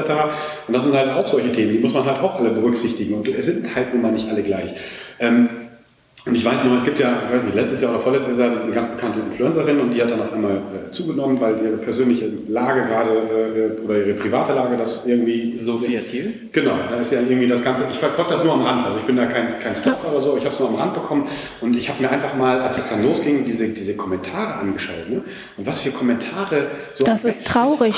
anhören muss und lesen muss, wo du denkst nur, ey, die hat gerade pro private Probleme und wenn es auch nicht so ist, ist das doch gar nicht dein fucking Thema. So, das ist ihr, ihr Ding. Natürlich ist es dann irgendwie ab einer gewissen Followerschaft sicherlich eine Person der, der, der Öffentlichkeit, aber auch diese Person der Öffentlichkeit, ob die jetzt schlank ist, dick ist, groß ist, was auch immer, muss man denen doch Respekt zollen und sagen, ey. Ja, sie hat gerade zugenommen, das ist gerade eine Phase in ihrem Leben und lasst diese Person an dieser Phase wachsen. Ähm, und wahrscheinlich äh, schreien die nächsten 20 Leute dann in zwei, drei Monaten, sobald die Gyms auch wieder aufmachen, äh, auf, wenn sie wieder fünf Kilo abgenommen hat oder sowas. Öh, jetzt ist sie ja doch wieder schmaler und ähm, meine Güte, das gehört mit dazu und sie soll machen, womit sie sich am wohlsten fühlt. Und wenn sie sich jetzt wieder gefestigt fühlt und sagt, sie möchte zurückkommen, lasst sie zurückkommen. ähm, und sie das publizieren, was sie gerne möchte. Es gibt Leute, die finden das toll und werden ihr zuhören. Und wenn es, wie gesagt, dadurch zwei, drei Leuten einfach nur hilft, super. Also äh, de definitiv. Und dann einfach nur die Quintessenz, dass wir das vielleicht noch abschließen, ist einfach, lasst euch nicht von den Leuten voll haben. So, glaubt an euch selber, ihr habt alle Freunde und Familie, die in eurem äh, näheren Kreis sind, die werden euch immer die Wahrheit sagen, sucht euch solche Leute, als dass ihr zu viel darauf gibt, was irgendwelche Menschen, keine Ahnung, Oscar 23 äh, bei Instagram unter deinem Post klatscht, der sowieso keine Ahnung hat. Also nehmt, das nicht, nehmt euch das nicht zu Herzen, äh, äh, schaut, dass ihr besser werdet, dass ihr äh, eure Ziele erreicht und sucht euch Menschen, die ehrlich zu euch sind und die könnt ihr dann fragen, ey, du, ich bin äh, äh, hab zugelegt, habe nicht zugelegt, was glaubst du? So, ich glaube, das ist viel, viel wichtiger, dass man Menschen hat, man, denen man vertrauen kann und denen man auch ganz offen äh, oder die einem auch ganz offen solche Dinge sagen. Ne? Richtig, also ein ja. kleines Beispiel da nochmal. So Menschen, nochmal, Beispiel DSDS. So frage ich mich immer, da kommen Leute, natürlich werden die verrissen und lächerlich gemacht so. Und da frage ich mich, ah, wie kann man so einen Menschen ins Fernsehen lassen? Und ich frage mich dann immer, hat der keine Freunde? Eine Familie, die einfach sagen können, äh, das, das du jetzt mal besser mit dem Singen. Ähnlich ist das ja mit anderen Sachen auch. Äh, Punkt. Sonja, Ja. warum bist du so, wie du bist? Warum ich so bin, wie ich bin, oh Gott. Äh, Das ist jetzt aber auch eine, äh, gehen wir jetzt wieder ins Philosophische. äh, der Wissenschaftler würde jetzt sagen, mh, wie ich aufgewachsen bin, das ganze Leben hat mich geprägt. ähm, nein, also ich glaube schon, dass ein Teil einfach dieses Kämpferische einfach von klein auf auch wirklich ähm, eingeflößt in Anführungsstrichen wurde. Ich habe drei Brüder, ich musste mich durchsetzen und ähm, das fand ich damals nicht immer toll. Heutzutage habe ich sie super lieb, also ich mag euch wirklich, Jungs. ähm, aber ich glaube, das hat mich schon irgendwo geprägt, dass man sich dann durchboxen muss und nicht nur äh, mit Schminke beschäftigt war. Das wäre vielleicht ganz anders abgelaufen, hätte ich drei Schwestern oder sowas. Ähm, ich glaube, das hat mich schon extrem geprägt und dass ich einfach sehr, sehr früh an Sport herangeführt wurde. Ich habe ähm, ganz klein angefangen, typisch Kindertouren, Kinderschwimmen. Dann habe ich mein Goldabzeichen gemacht. Ähm, dann bin ich weiter im Sport verwachsen geblieben. Dann habe ich Trampolintouren gemacht. Ähm, und dann durch einen Ferienpass ähm, ich weiß nicht, ob jeder das kennt, das ist eine Aktion in Osnabrück, äh, dass man in den Sommerferien einfach ähm, Sachen ausprobieren kann, durch Jugendzentren, Sportvereine organisiert und einfach mal in unterschiedliche Felder hineinschnuppern kann und das äh, quasi fast kostenfrei und die Kinder beschäftigt sind. Und da bin ich damals ans Fechten herangetragen. Lustige Geschichte damals, ich kam natürlich vom Trampolintouren mit Turnschläppchen an ich wollte diese partout nicht ausziehen und keine normalen Sportschuhe anziehen. Ballerinas, die ich habe? Ja, so solche wunderschönen Turnschläppchen. Und der Trainer damals hat mich dann angeschrien und gesagt, du ziehst jetzt vernünftige Turnschuhe an, du kannst mit diesem Schmarrn hier nicht rumtrainieren. Ähm, und dann habe ich erst gebockt und dann habe ich das einfach gemacht und dann ging's los und dann war ich äh, so gefesselt in diesem Sport ähm, und das hat mich anscheinend nicht abgeschreckt. Also ich glaube auch, und da auch die Empfehlung von uns, denke ich mal, von uns dreien ist, Sobald die Kiddies anfangen können zu laufen, sobald die anfangen können zu quatschen, geht in die Sportvereine, äh, bringt in die Sportvereine. Es ist völlig egal am Anfang, welche Sportart, aber bringt in die Vereine, dort lernen die äh, soziale Kontakte mit Leuten umzugehen, Teamwork. Das sind so viele wichtige, wichtige Dinge, die du in einem Sport, in einem Verein lernen kannst äh, äh, und die du nicht zu Hause vor der Playstation lernst oder an der Xbox. Ähm, deswegen hier nochmal äh, gerne die Empfehlung an alle, die Kinder haben, führt die so früh wie möglich an die Sportarten ran und äh, äh lasst sie viele Dinge ausprobieren, von Basketball, Fußball, Football, ganz egal. Touren ist, also wenn ihr mal einen Crossfitter züchten wollt, dann ist Touren, glaube ich, Ja, oder Gewichtheben, Leichtathletik ist auch eine sehr, sehr gute Voraussetzung. Genau, ja, aber wie gesagt, äh, fördert eure Kinder. Ähm, das ist das höchste Gut, das ihr habt. Ähm, gerne auch zwischendurch natürlich auch mal einen Arschtritt verpassen, wenn das Kind mal ab und zu sagt, ey, ich möchte nicht. Ähm, versucht das Kind aber selber dazu zu bringen, dass sie oder er die eigene Sportart findet. Ich glaube, das ist auch das, was mich immer gefördert hat. Meine Eltern haben mich unter, ungemein unterstützt. Die sind mit mir zu Wettkämpfen schon im kleinen Alter gefahren. Die haben mich von A nach B gefahren, ähm, weil es halt auch am anderen Ende der Stadt war. Ähm, Fechten ist halt äh, keine Sportart, die du in jedem Verein machen kannst. Ähm, also da hatte ich auch sehr, sehr viel Glück mit meinen Eltern. Also ähm, das macht natürlich nicht jeder so. Das kann auch nicht jeder so machen. Aber ähm, wie gesagt, ich habe sowieso die besten Eltern der Welt, aber äh, ich glaube, das wird jeder von sich behaupten. Aber ähm, was das angeht. Genau, die wollten erst überhaupt nicht und äh, dann waren sie doch völlig angefixt nach so vier, fünf Jahren Überzeugungsarbeit. Ja. Aber hier nochmal gerne, äh, auch wenn ihr mich für den Begriff wahrscheinlich nicht mögt, an alle Helikoptereltern und Sekretaneltern und so. Äh, ihr solltet den Fokus auch darauf legen, so wie ihr es auf die schulische Leistung legt, dass eure Kinder Sport treiben. Im Verein äh, idealerweise, Sportart ist erstmal völlig irrelevant, aber auf jeden Fall ähm, und wenn man die vielleicht ein bisschen dahin tragen muss, ein bisschen da dort hindrängen muss am Anfang, aber lasst die Sport machen, lasst die mit anderen Kindern zusammenspielen. Genau, lasst sie rennen. Also ähm, ja, unterstützen ja, aber nicht Helikoptern. Also ich durfte immer rennen, ich durfte raus, ich durfte machen, was ich wollte, gefühlt. Ähm, Hauptsache, ich war wieder zu Hause, wenn die äh, Lampen angegangen sind auf der Straße. ja. Glaube ich, ähnlich. Ähm, Lukas, hast du noch was von der Community-Frage äh, an Sonja? Oder? Hast du noch Fragen, Jobi? Ich habe sonst keine mehr.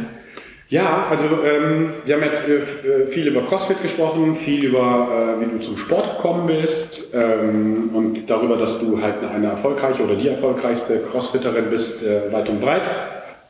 Passt. Ähm, aber die wenigsten, denke ich mal, auch die, die CrossFit äh, für sich als Sportart haben, wissen ja, ähm, wie, so ein, wie so ein Wettkampftag beispielsweise abläuft. Mhm. So, ne?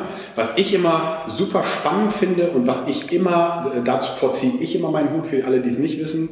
Du kommst ja zu so einem Wettkampf oder hier in, in, äh, ins Gym und da gibt es ein, ein, Workout und du weißt halt nie, was dich erwartet. Richtig. Aber erklär mal, äh, ähm, wie so ein, so ein typischer Wettkampftag beispielsweise keine Ahnung, das German Throwdown oder es gibt ja viele deutsche Wettkämpfe, äh, äh gar nicht mal die internationalen, ist klar, da müssen wir Hotel und Fl äh, fliegen etc. etc. Aber erklär mal so, so, einen ganz normalen Wettkampftag in Deutschland. Wie läuft der? Mhm. Also meistens, ähm, je nachdem wie weit er halt weg ist, ähm, reise ich mindestens einen Tag vorher an. Ähm, morgens, äh, meistens ist sogar abends davor noch ein Briefing ähm, dann wird halt äh, sowas wie die Wettkampfstandards durchgesprochen. Äh, wie sieht eine Bewegung, eine Bewegung ab? Manchmal gibt's dann sogar schon die ersten Workouts, die gepublished werden. Ich habe es sogar am liebsten, wenn es wirklich nur kurz vorm Workout ist, weil dann beschäftigt es mich halt die Nacht auch nicht, weil austesten kann ich sie eh nicht mehr. Ich bin auch kein großer Tester. Ich mag es auch gar nicht so gerne, Workouts anzutesten, weil ich so schon immer relativ gut und schnell so ein Workout analysiert habe und ähm, weiß, wie ich da rangehe. Sobald ich das einmal getestet habe, dann sperre ich mich eher selber. Okay. Und jetzt, äh, wenn wir jetzt gerade dabei sind, du, keine Ahnung, du bist halt äh, beim Wettkampf, hast das Briefing gehabt, gehst abends schlafen, morgens frühstücken und bist jetzt am Wettkampfstand. Mhm. So, dann seid ihr in einer großen Gruppe meistens ja mit mehreren Athleten und dann kommt das Workout an die Tafel oder du äh, an die Tafel dann genau. nicht beim Wettkampf, ihr werdet dann informiert, welches, äh, welches Workout anliegt. So. Mhm. Wie nimmst du jetzt für dich dieses Workout auseinander? Sagst du, okay, ich kenne meine Schwächen, ich kenne meine Stärken und dementsprechend nehme ich es dann so auseinander oder wie nimmst du so ein Workout, was du jetzt vor dir hast, was du jetzt knacken musst, was du äh, durchziehen musst? Wie nimmst du das, also jetzt, weil du gerade analytisch äh, genau. über Analytik da geredet hast, wie nimmst du das dann auseinander?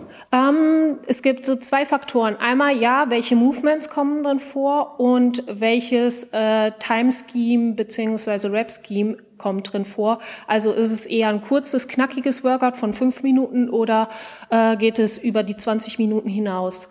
Da muss ich natürlich überlegen, wie ich pace. Ich kann nicht bei 20 Minuten lossprinten, äh, was man gerne mal in der Class sieht, und dann nach äh, fünf Sekunden Rudern bin ich völlig außer Puste, sondern bei langen Workouts sowieso ist es natürlich immer ratsam, eine Pace zu finden, die ich von A bis Z durchziehen kann, ohne große Pausen zu machen. Also ich mache bei langen Workouts fast nie Pausen Wenn dann höchstens, bevor ich ein nächstes Movement oder sowas anfange, dann einmal kurz durchatmen und dann geht's weiter. Und dann natürlich äh, die Movements an sich. Äh, Beispiel ähm, Pull-ups und Snatches sind zwei Pull-Movements. Da muss ich mich nicht wundern, wenn zum Beispiel Arme und Latt relativ schnell ausbrennen, als wie wenn ich da nochmal ähm, Joggen dazwischen hätte, wo nur die Beine arbeiten müssten. Das muss ich natürlich analysieren, ähm, dass ich da unterschiedlich pace und dann natürlich, welche Movements sind es, was liegt mir gut, was liegt mir nicht so gut. Ähm, sprich, was ich schon angesprochen habe, so Gymnastics Muscle Ups ist immer so bei mir, hm, da muss ich schon pacen. Das heißt, wenn davor irgendein Movement ist, was mir gut liegt, äh, dann gehe ich da natürlich auch anders ran und versuche beim Rudern natürlich in einer für mich ruhigeren Pace zu arbeiten, dass ich gut durch den Teil komme, der für mich eher ein bisschen schwieriger ist. Und äh, du hast ja gerade darüber gesprochen, also du hast ja äh, deinen Trainer in der Schweiz, also jeder Trainer sollte natürlich auch immer einen Trainer haben, äh, das ist meine persönliche Meinung, aber der ist ja in der Schweiz, das heißt, er wird ja nicht äh, zu jedem Wettkampf äh, dazukommen können oder der wird nicht da sein. Das heißt, du bettelst dann ja alleine und du machst es ja dann auch alleine aus. Genau. Oder hast du noch jemanden, der dir quasi bei der Analyse hilft, wenn du jemanden mitnimmst, einen Vertrauten, wie auch immer, und der dir sagt, komm, äh, äh machst du das mit dem allein, mit dem zusammen oder mit derjenigen zusammen oder machst du das alles für dich alleine aus? 99 mm, Prozent mache ich wirklich für mich alleine. Ähm, wenn ich natürlich mal irgendwie jeder kommt mal an diesen Moment Selbstzweifel, vor allem wenn es irgendwie ein Workout ist, äh, das einem vielleicht nicht ganz so liegt. Dann kommen natürlich auch mal Selbstzweifel auf und so weiter. Dann ist natürlich schön, dass man jemanden an seiner Hand hat, den man dann einfach fragen kann ähm, und eigentlich seine Theorie bestätigen lassen kann. Aber 99 Prozent davon mache ich tatsächlich alleine. Ähm, ich weiß, dass es bei anderen anders ist, aber ich laufe immer ganz gut damit, dass ich äh, mich dann auch bei Wettkämpfen zum größten Teil komplett isoliere und dann äh, mein Bier braue. Und äh, das wird sicherlich auch wieder äh, interessieren. Ähm, was natürlich auch ganz, ganz wichtig ist, ist ähnlich wie beim Autofahren, du brauchst halt Benzin.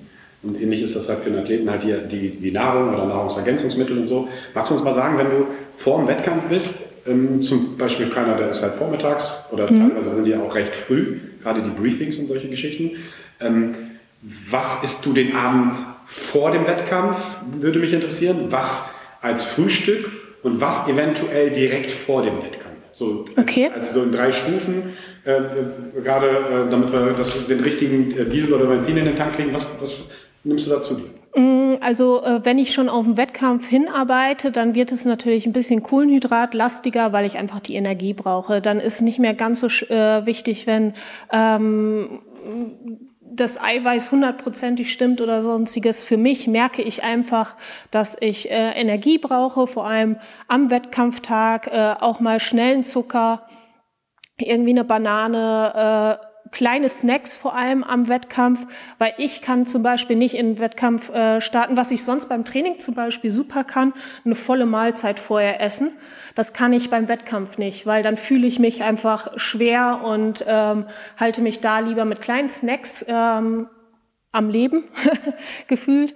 Ähm, morgens frühstücke ich auch noch relativ normal, abends auch äh, den Tag davor und wie gesagt beim Wettkampf kleine Snacks und dann bin ich halt schon äh, im Verhältnis zu sonst mit den Kohlenhydraten recht hoch.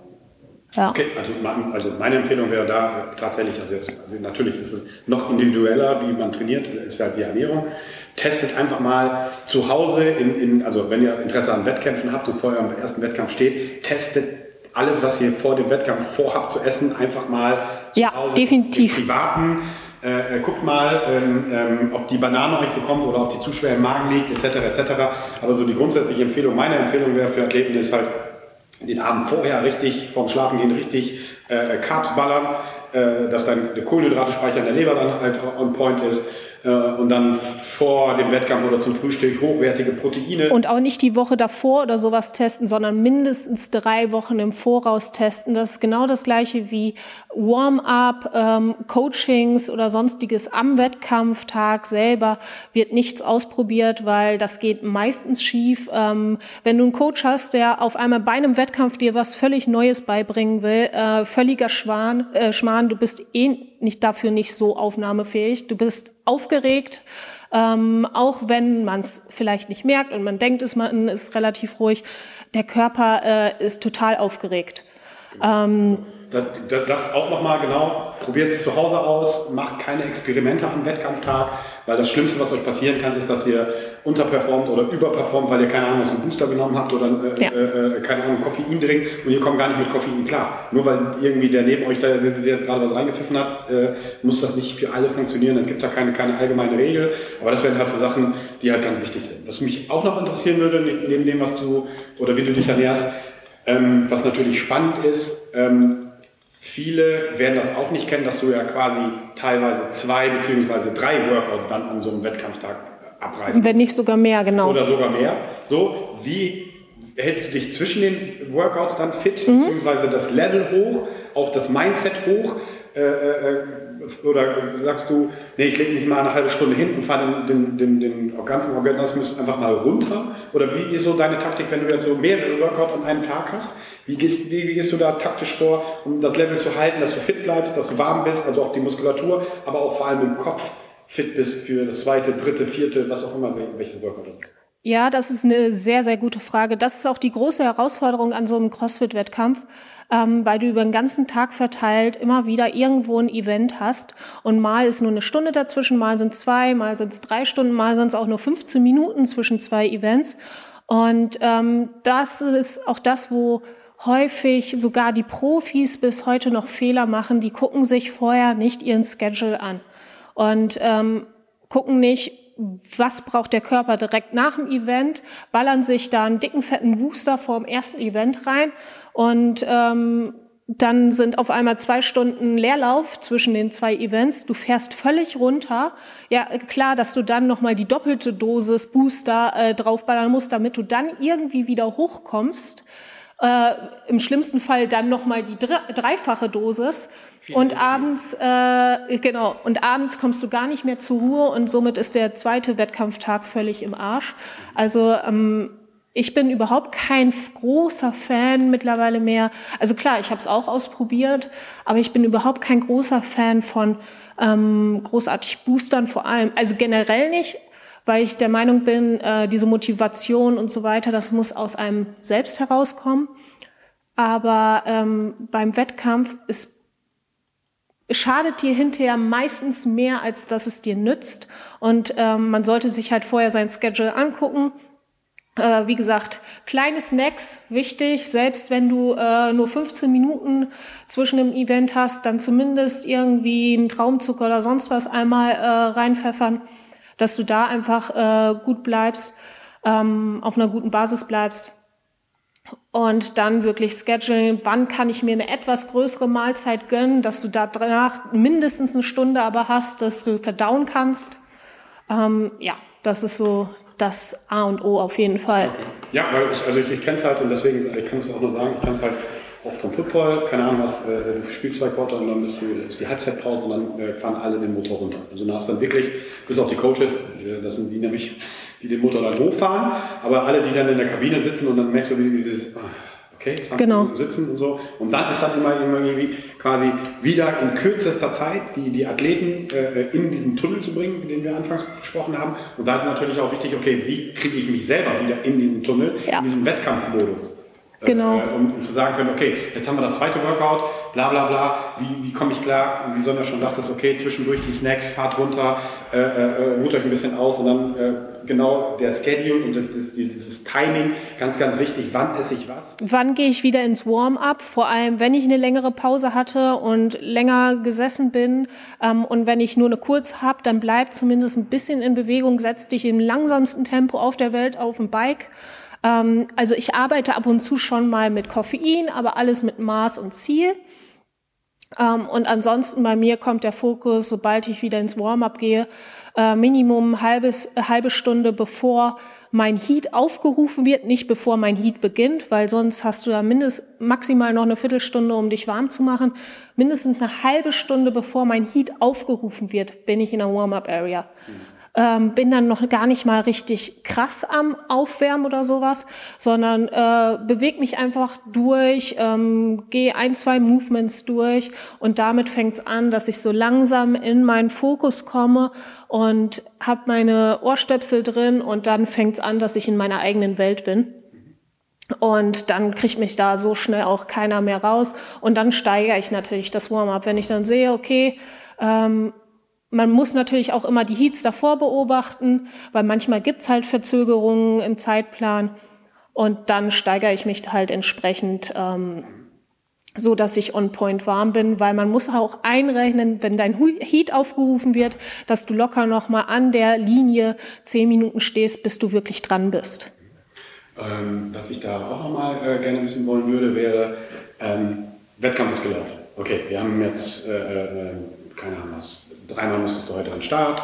Ähm, was mich dann halt brennend interessiert, ist halt Rehab. Und zwar, wenn der Wettkampf vorbei ist, Motor fährt runter, wie, wie, ist, da, wie ist da deine, deine, deine, was kommt dann? Also klar, duschen, bla bla bla, essen äh, natürlich, aber machst du nochmal ein langes Stretching direkt nach dem Wettkampf? Äh, fährst du den Tag danach ein bisschen runter und machst dann, dann quasi deinen Ruhetag direkt nach dem Wettkampftag oder wie, wie handhabst du das? Mhm. Also zu so einem Wettkampf muss man sagen, ähm, das Volumen ist gar, meistens gar nicht höher als wie beim Training, sondern tendenziell eher sogar geringer.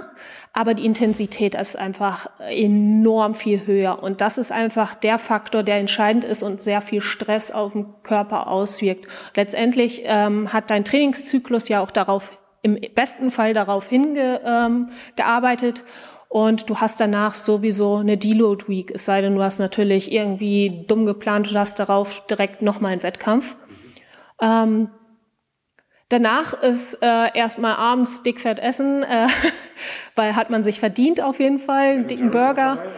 Ähm, ich bin mehr so der Burger-Mensch, also ich liebe Burger. Okay. Äh, also wenn du mir eine Pizza vor, die, vor mich stellst, brauche ich nicht, aber Burger nehme ich sofort.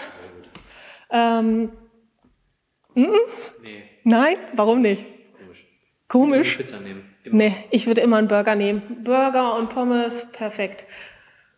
Mit Bacon. Also ich wäre auch also gut für die Schnelligkeit wahrscheinlich. Wenn es schnell gehen muss, eher die Pizza, weil du wahrscheinlich noch, äh, wenn du da halbtot liegst, dann kannst du langsam anfangen zu essen. Äh, ja, ist ja so. Du kannst den Slice nehmen und schiebst ihn dann rein, wenn gerade mal sofort getankt werden muss. Aber äh, wenn man sich hinsetzen kann und keine Ahnung, danach irgendwo hinfährt, wäre ich glaube ich auch eher für äh, Burger, äh, drei Patties und Süßkartoffeln. Ja, ja. Das wäre auch so meins. Und dann abends irgendwie eine Packung Kekse, Schokokekse oder sowas, dann bin ich glücklich. Also irgendwas mit Schokolade drauf, perfekt.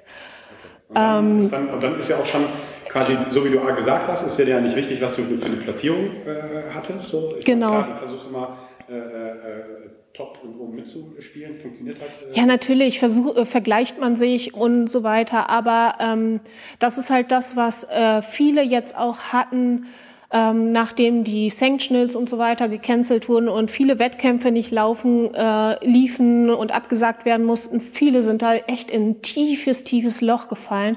Und ich muss sagen, das hatte ich zum Glück nicht, weil ich nicht äh, primär auf den, also ich trainiere schon auf den Wettkampf hin, natürlich, aber das ist nicht das Einzige, was mich am Leben hält, sondern ich trainiere auch einfach gerne. Und äh, was mich da auch und, interessieren würde als, als, äh, als äh, Trainer, ähm, Nochmal auf Football zurückzukommen, du nimmst so ein Spiel, wenn du jetzt zum Beispiel am Samstag ein Spiel hattest oder Sonntag, du nimmst halt ein Spiel komplett auseinander. Also genau. Also komplett bis in die kleinste Bewegung. Machst du das auch? Das heißt, äh, äh, schaust du, dass du irgendwie Videomaterial kriegst und schaust, was du in dem Wettkampf gemacht hast was du besonders gut gemacht hast, was du schlecht gemacht hast, welche Movement richtig gut liefen. Versuchst du dann nochmal für dich zu rekapitulieren, okay, bei dem Movement war richtig gut, dem Movement habe ich abgekackt heute, warum auch immer, und guckst dann nochmal, okay, nimmst jetzt vielleicht nochmal, äh, ändert sich dann der Fokus in der, in der Trainingswoche dann nochmal, wo du sagst, mhm. oder hakst du das komplett ab und sagst so, Haken dran, Platz 1 äh, äh, heute oder 2 oder 3, oder ist ja ganz egal, und konzentrierst dich dann eher auf den neuen Wettkampf oder nimmst du da schon was mit und sagst, nee, da muss ich ein bisschen dran arbeiten?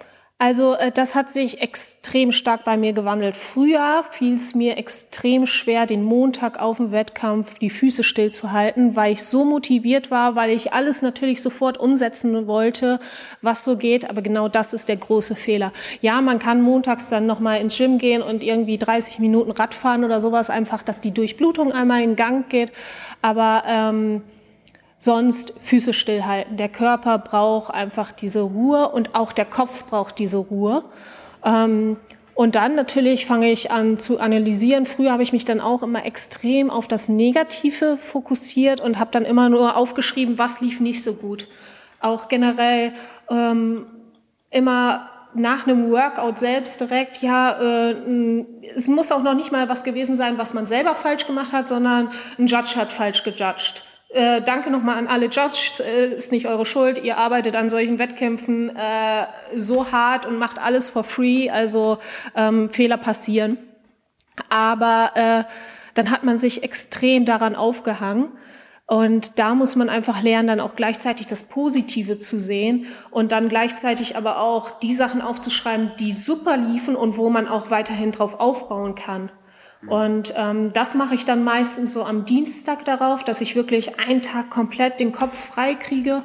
Und dann analysiere ich schon zum Teil, ähm, was lief gut und was lief nicht so gut, was kann ich verbessern, woraus habe ich gelernt, was äh, lief nicht so gut, ist aber außerhalb dessen, was ich beeinflussen kann, weil wie gesagt, ich kann die Leistung der anderen, okay, könnte ich beeinflussen, aber ähm, wenn ich sie sabotieren würde, äh, Abführmittel, wer weiß, äh, nein, aber äh, kann ich einfach nicht beeinflussen. Die Leistung der anderen kann ich nicht beeinflussen, sowas wie ähm, mechanische Fehler, ähm, dass ein Judge, äh, wie gesagt, ist es ja auch ein subjektiv, ähm, Judgen ist subjektiv, ist einfach so. Ähm, das sind so die Sachen, ja, da regt man sich auch drüber auf, aber schnell abhaken, mhm. fertig. Also zum, zum schnell abhaken kann ich nochmal so einen äh, äh, Wettkampf-Hack äh, äh, ähm, einfach mal raushauen. Ähm, ich habe es irgendwann mal gelesen und habe es dann auch dann da, damals bei meinen Footballspielern äh, ähm, eingeführt, war die 24-Stunden-Regel. So, wenn der Wettkampf vorbei ist, hast du genau 24 Stunden, um dich über dich selber zu ärgern. Mhm äh, wenn, du Miss, äh, wenn du Misserfolg hattest, aber du hast auch nur 24 Stunden, dich darüber zu freuen. So, wenn diese 24 Stunden abgehakt sind, dann ist der Fokus wieder auf das nächste Spiel. Klar muss man an Schwächen arbeiten und so, aber dieses Mindset zu, äh, äh, quasi im Kopf zu haben, weil auch das, wenn du, äh, äh, es kann ja beides beflügeln. Also ein Misserfolg genau. kann beflügeln und ein Erfolg kann genauso beflügeln, aber es kann auch beides in die andere Richtung gehen, dass man sich selber runterzieht. Das ist eine gute äh, Aussage. Ein Misserfolg kann mega beflügeln. Also wenn man wirklich irgendetwas falsch macht, aber dann in der Analyse einfach merkt, okay, das kann ich aber verbessern, das steht in meiner Macht und da kann ich darauf hinarbeiten, dass das beim nächsten Mal besser wird. Und dann aber auch einfach Vertrauen ins Training haben, dass dann aber nicht direkt binnen einer Trainingssession verbessern wollen, sondern über ein, zwei Jahre hinweg.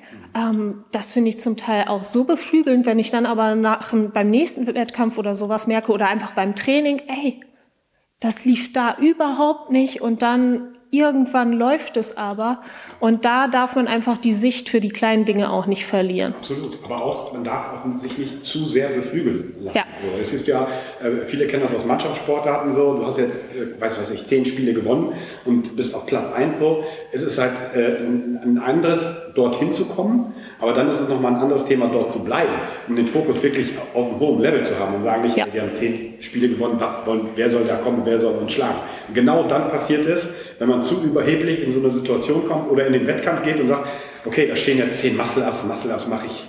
Einarmig. Einarmig. So, und dann bist du im Wettkampfmodus und dann passiert irgendwas und du machst es nicht einarmig. Das ist sowieso, also äh, Wettkampf und Training ist überhaupt nicht miteinander zu vergleichen. Also es laufen immer alle Sachen unterschiedlich. Deswegen ist es ja so wichtig, dass man seine Routinen zumindest alle gleich behält, das Warm-up gleich machen. Warum soll ich mich hier bei einem Wettkampf anders äh, warm machen plötzlich, nur weil die anderen zugucken, als wie du dich sonst warm machst? Ähm, Routinen gleich halten und dann wird zumindest 90 Prozent davon äh, so verlaufen, wie es sonst verläuft und wie du, äh, wie du es dir ausgedacht hast. Ähm, und dann läuft das auch. Okay. Ähm, dann hätte ich noch so zwei, drei kleine Fragen. Ich weiß nicht, Lukas, wenn du noch mal... Ich habe noch ein paar. Ja. Äh, du sprachst gerade davon, dass du mehrere Events in einem Wettkampf hast, ne? Mhm. Und dass ein Wettkampf meistens, also wenn es ein größerer ist, auch über mehrere Tage geht, oder? Mhm. mhm. Wie versuchst du denn, dich von Tag zu Tag zu erholen? Ich denke da gerade an die Eistonne, wie Fußballer sie gerade verwenden, aktuell. Ja, gibt es manchmal bei Wettkämpfen. Ansonsten ist es äh, die beste Regeneration ist Schlaf. Also ich versuche wirklich ähm, schnellstmöglich, wenn ich äh, weiß, es war mein letztes Event, dann ähm, abends ist noch mal ein Briefing, dann sogar vielleicht irgendwie zu organisieren, äh, wenn ich dafür noch mal zwei Stunden unnötig dort bleiben müsste, irgendwen zu kontaktieren, der sowieso das letzte Event hat und dadurch dann das Briefing mitbekomme. Ähm, dass ich so schnell wie möglich nach Hause komme, eine gute Dusche bekomme, ähm, was zu essen und Schlaf. Also das ist das A und O. Ähm, nicht irgendwelche Supplements, die vielleicht ein Prozent meiner Leistung ja. oder sowas ausmachen. Ja, natürlich nehme ich dann meinen Drink oder sonst irgendwas, ähm, pfeife mir abends nochmal meinen Shake rein oder sonstiges. Aber das A und O ist einfach Schlaf und Essen. Die Basics. Ja. ja. Also äh, das ist auch das, was ich äh, zum Thema nochmal, äh, wenn du mit Sport beginnst oder sowas, Du brauchst keinen Booster, du brauchst keinen äh, Shake, du brauchst keine BCAs, EAAs ja. und wie sie alle heißen. Ähm, es sei denn, du hast zu viel Geld und willst unbedingt Geld loswerden. Diese Sachen kommen aus dem Leistungssport. Und da geht es einfach darum, beim Leistungssport, wenn du schon in einem Bereich trainierst, wo kaum noch was herauszuholen ist, dann überlegst du dir natürlich, wie holst du noch mal das eine Prozent raus. Aber wenn du am Anfang stehst und dir überlegst, äh, es geht gar nicht um einen Prozent herausholen, sondern wenn du einfach nur an dir arbeitest, dann kannst du 60 Prozent rausholen. Dann brauchst du keine äh, Supplements im Wert von 150 Euro im Monat. Ja, aber auch da habe ich ein ganz witziges Gleichnis. Äh, äh, ich beziehe es dann immer auf die Autos. Ähm, wenn du 400, 500 fährst, brauchst du keinen Ferrari-Motor. Wenn du einen Ferrari fährst, brauchst du keinen Fiat-Motor. Also so ist es genauso individuell angepasst, so wie Sonja das gerade schon sagte. Äh, wenn du der, der Average Joe bist, also der durchschnittliche Klaus übersetzt, glaube ich, vielleicht auf Deutsch, so und zweimal die Woche für eine Stunde trainierst, äh, nee, dann brauchst du keinen. Auf jeden Fall war das gerade die schlechteste Werbung, die ich machen konnte, wenn ihr hier einen Supplement-Sponsor möchte. Äh, äh, also ich bin noch frei, also durch Corona hat alles, äh, ja. Genau, also hier, also hier gerne auch nochmal den Aufruf äh, äh, für, für, für, für, Sonja und Shoutout an alle, die da draußen sind. Wer Interesse hat, äh, Sonja zu unterstützen. Sonja ist äh, Amateursportlerin, äh, da werden keine großen Gelder äh, fließen da nicht. Das heißt, sie bezahlt und, und, und, und, und kommt alles aus der eigenen Tasche.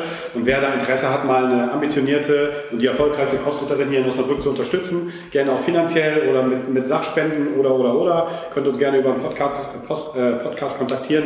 Äh, podcast at warehousegym24.de oder sollen ja direkt über die Social Media Geschichten. Wie gesagt, wenn da jemand Bock hat, einen Amateursportler zu pushen, ähm, der wirklich äh, äh alles gibt und immer 150 Prozent gibt, seid ihr natürlich äh, gerne dazu aufgerufen, das zu tun.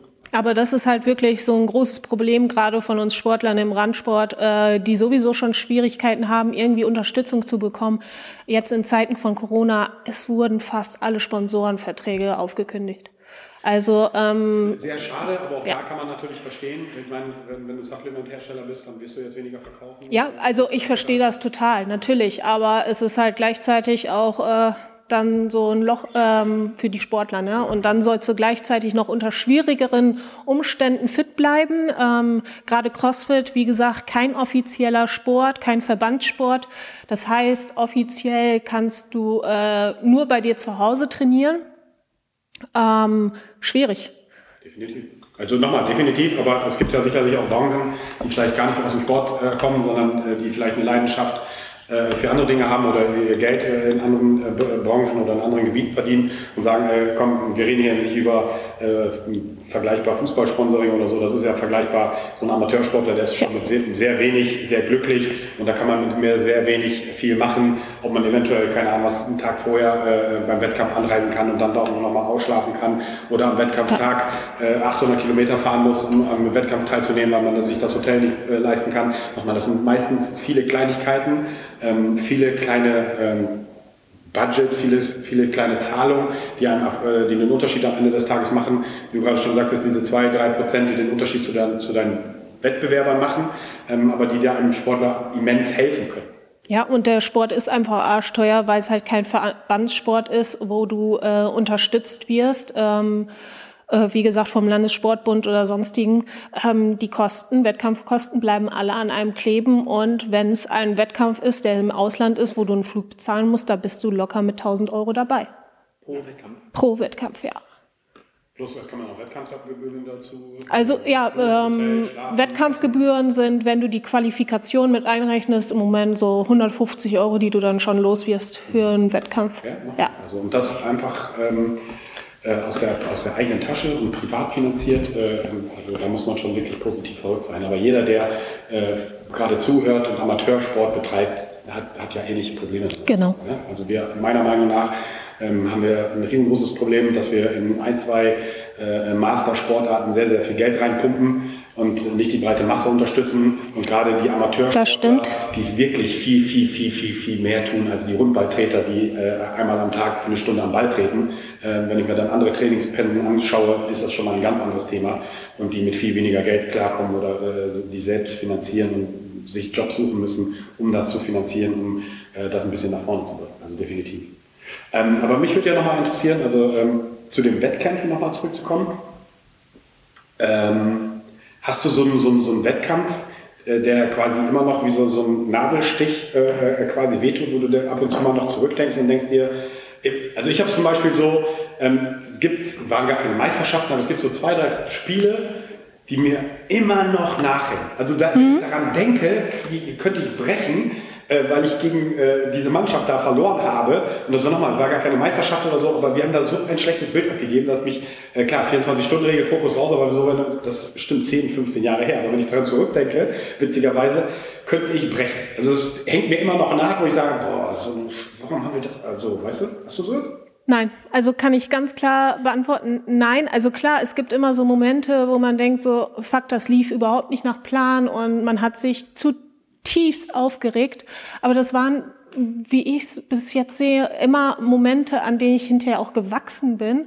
Ähm, das Einzige, was ich so immer noch im Kopf habe, war der Jump Throwdown. Ich weiß nicht welches Jahr es war, mit Legless Rope Climbs. Und ich bin locker fünf, sechs Mal hochgeklettert, aber du musst oben halt auch legless anschlagen.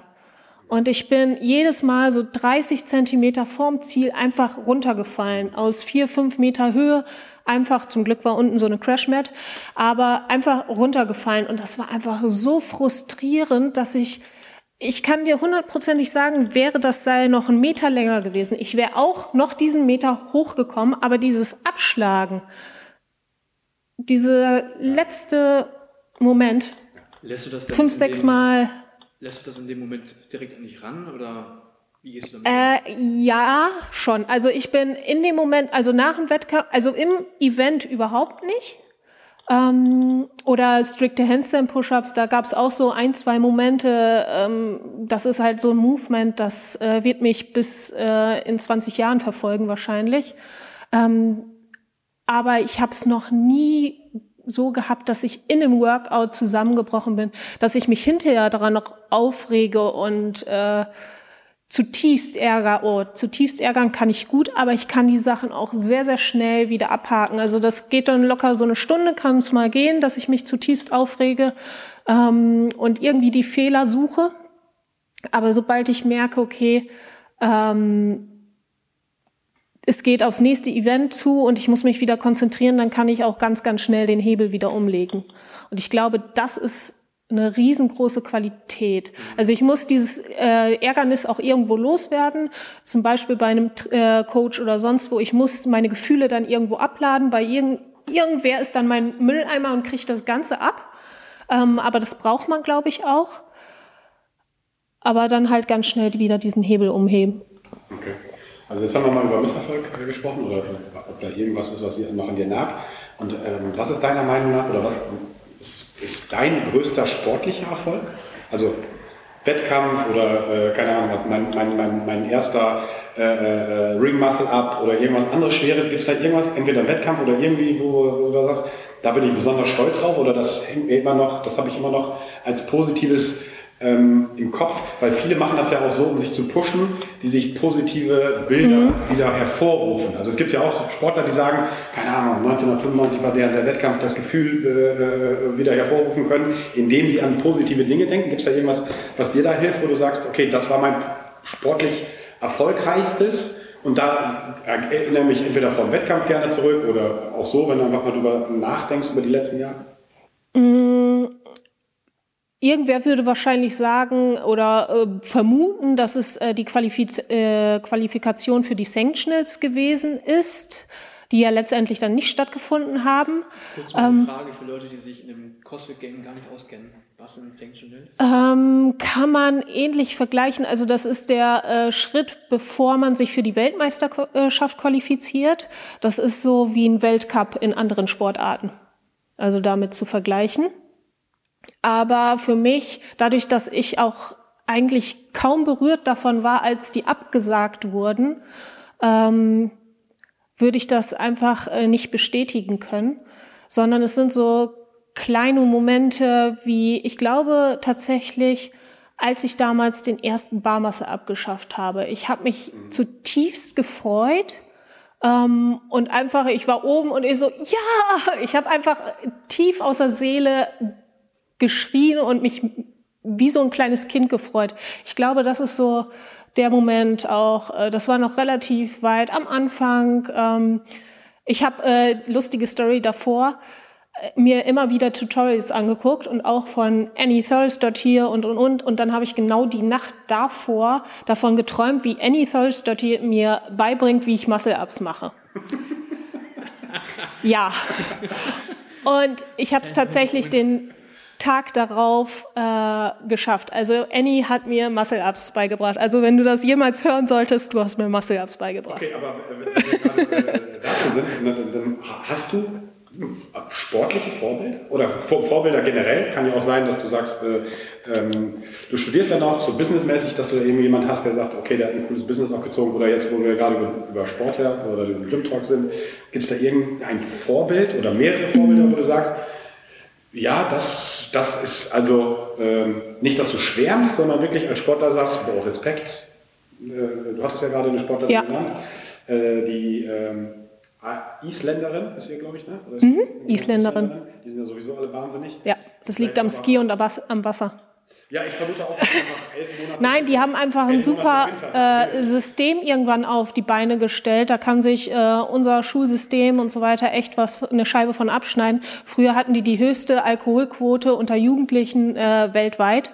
Und dann haben die sich einfach mal auf den Hosenboden gesetzt und überlegt, wie können wir das Ganze lösen. Und dadurch, dass die natürlich die meiste Zeit im Jahr äh, Outdoor nichts machen können, haben die einfach den Sport so gefördert. Und da macht jeder in der Freizeit irgendeine Sportart und das wird dort so heftig gefördert, äh, dass die abends erst immer alle nach Hause kommen. Und das wird aber von der Schule organisiert. Ja, und ich habe mal, also äh, die Isländer sind ja generell, also ich glaube, genetisch sind die auch schon mal äh, ein bisschen anders verpackt. Man denkt an Haftor. Äh, genau. in vielen Sportarten sind die führend und da, es gibt ja nicht viele Isländer. So, man darf, deswegen sagte ich das gerade schon scherzhaft, vielleicht helfen elf Monate Winter in, ja auch, so, ja. dass du nicht rauskommst und dann, okay, da kann ich halt nur in den Keller gehen, wie die, Strongmänner oder die haben ja schon Steine bewegen. Alte, in den äh, 100 Jahre alte Steine durch die Gegend geschleppt, um zu zeigen, okay, wer ist denn jetzt der stärkste Fischer etc. Ne? Das ist, die haben auch so eine gewisse Mentalität, die Leute. Äh, da Haftor natürlich, klar, äh, äh, auch jeder so. Aber gerade bei den Crossfittern sind ja auch ein paar Isländer dabei, die ja. relativ. Vor allem bei den Mädels, ja. ja. Aber hast du, wer ist, wer ist dein, dein sportliches Vorbild? wenn du eins hast. Ich würde gar nicht mal so speziell irgendwie einen Namen nennen.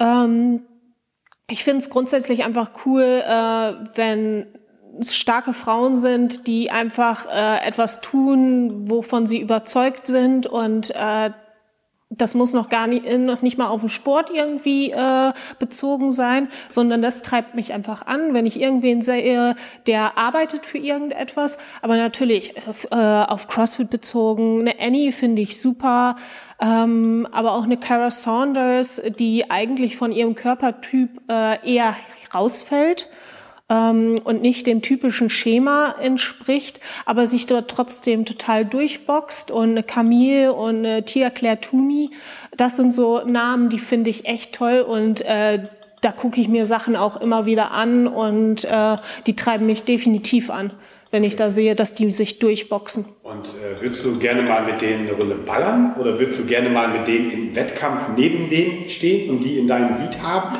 und einfach mal gucken, okay, natürlich weiß man, was sie veranstalten, man sieht ja, was die in Games machen und was sie so Trainings tun, aber hättest du da mal Bock drauf? Also äh, hatte ich ja schon, also ich hatte schon einen Wettkampf, wo äh, die Sarah mit dabei war.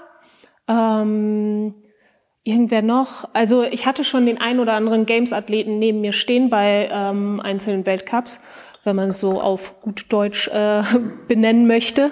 Und erzähl mal, sind die, ähm, sind die auf einem komplett anderen Level? Sind die menschlich abgehoben? Muss man sich das so vorstellen wie äh, äh, Fußballspieler, Prinzessinnen?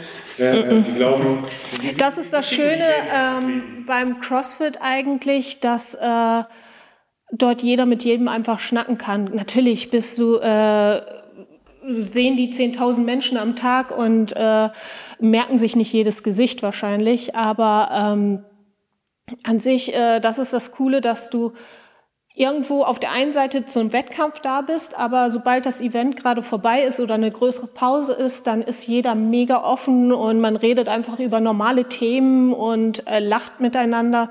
Und das ist so das, was ich cool finde. Sonst ist es bei anderen Sportarten halt so, okay, du bist Konkurrenz und äh, dann wird auch untereinander kaum geredet. Ähm, so kenne ich es halt häufig auch von meinem alten Sport. Ähm, und das ist einfach sehr, sehr viel lockerer. Also man ist trotzdem irgendwo Konkurrenz. Natürlich, sobald die Uhr wieder äh, biebt, dann geht's los. Aber äh, das Zwischenmenschliche ist einfach echt entspannt. Okay. Ja, ja gut, da, da, bist du ja dann wieder, also da, da, kommen wir ja wahrscheinlich wieder zu dieser Tunnelgeschichte. Ne? Wenn du beim Wettkampf bist und hast, diese ja. Tunnel, äh, hast diesen Tunnel verlassen äh, und nimmst deine, deine Umgebung wahr und die anderen Wettkämpfer und so, dann, dass man da mit denen halt, klar, äh, ein bisschen solidar, äh, solidarischer und ein bisschen kollegialer mit denen umgeht. Okay. Also, gut, Lukas, hast du noch was Nettes oder? Also ich habe keine Fragen. Also wir sind jetzt bei einer Stunde äh, 35 quasi, haben wir ganz, das war so gut, das Ziel, so 60 bis 90 Minuten. Ich denke mal, wir haben noch viele, viele andere spannende Themen äh, mit Sonne und wir haben bestimmt noch ein paar äh, Fragen, die wir da stellen wollen, aber wir wollen das ganze Thema nicht überreißen. Ähm, ich würde sagen, wir laden Sonne einfach nochmal zum zweiten Talk ein. Gerne. Weil ich sehr interessant fand. Und nochmal Empower, äh, äh, alle unsere Damen und alle unsere Frauen, traut euch, macht, tut. Ähm, die aller, allerletzte Frage an Sonja. Ähm, dann schließen wir auch das. Was esse ich den ganzen Tag? Kinderriegel. Nee, äh, äh, Nein, Kinderriegel. Ben Jerry, nein, Kinder. Okay. Alles von Kinder. Alles Kinder ben, Buenos und Kinderriegel. Okay, für alle unsere Mitglieder im Gym, wenn ihr Sonja mal was Gutes tun wollt, dann äh, äh, hauen wir mal ein paar Kinderriegel raus. Ja. Aber meine allerletzte Frage an Sonja: Was würde ein Warehouse Gym Mitglied nie sagen oder tun? Oh Gott. Was würde ein Mitglied hier im Gym nie sagen oder tun? Wenn er von mir nicht irgendwie ein Übergefecht kriegen möchte, dann äh, das kann ich nicht. Gut. Ja, das war der Schlusspunkt, würde ich sagen. Also, wenn ihr reinkommt, das kann ich nicht, wollen wir nicht hören. Dann seid ja. ihr raus. Dann seid, ja. dann seid ihr raus. Ähm, ich bedanke mich für die Folge. Danke Sonja, danke Lukas. Ähm, wir hoffen, oder werden wir gleich mal checken, wie die Tonqualität ist. Aber wir hören uns bald wieder. Und äh, in diesem Sinne, vielen Dank. Und ich habe zu danken. Zum nächsten Mal. Bis zum nächsten Mal. Ciao, ciao. Das war der Gym Talk Podcast. Wenn dir die Folge gefallen hat, gib uns ein Like und abonniere uns, um die nächste Episode nicht zu verpassen. Danke fürs Zuhören und bleib gesund. Bis dahin nicht vergessen, die Antwort ist immer Kaffee und tiefe Kniebeugen.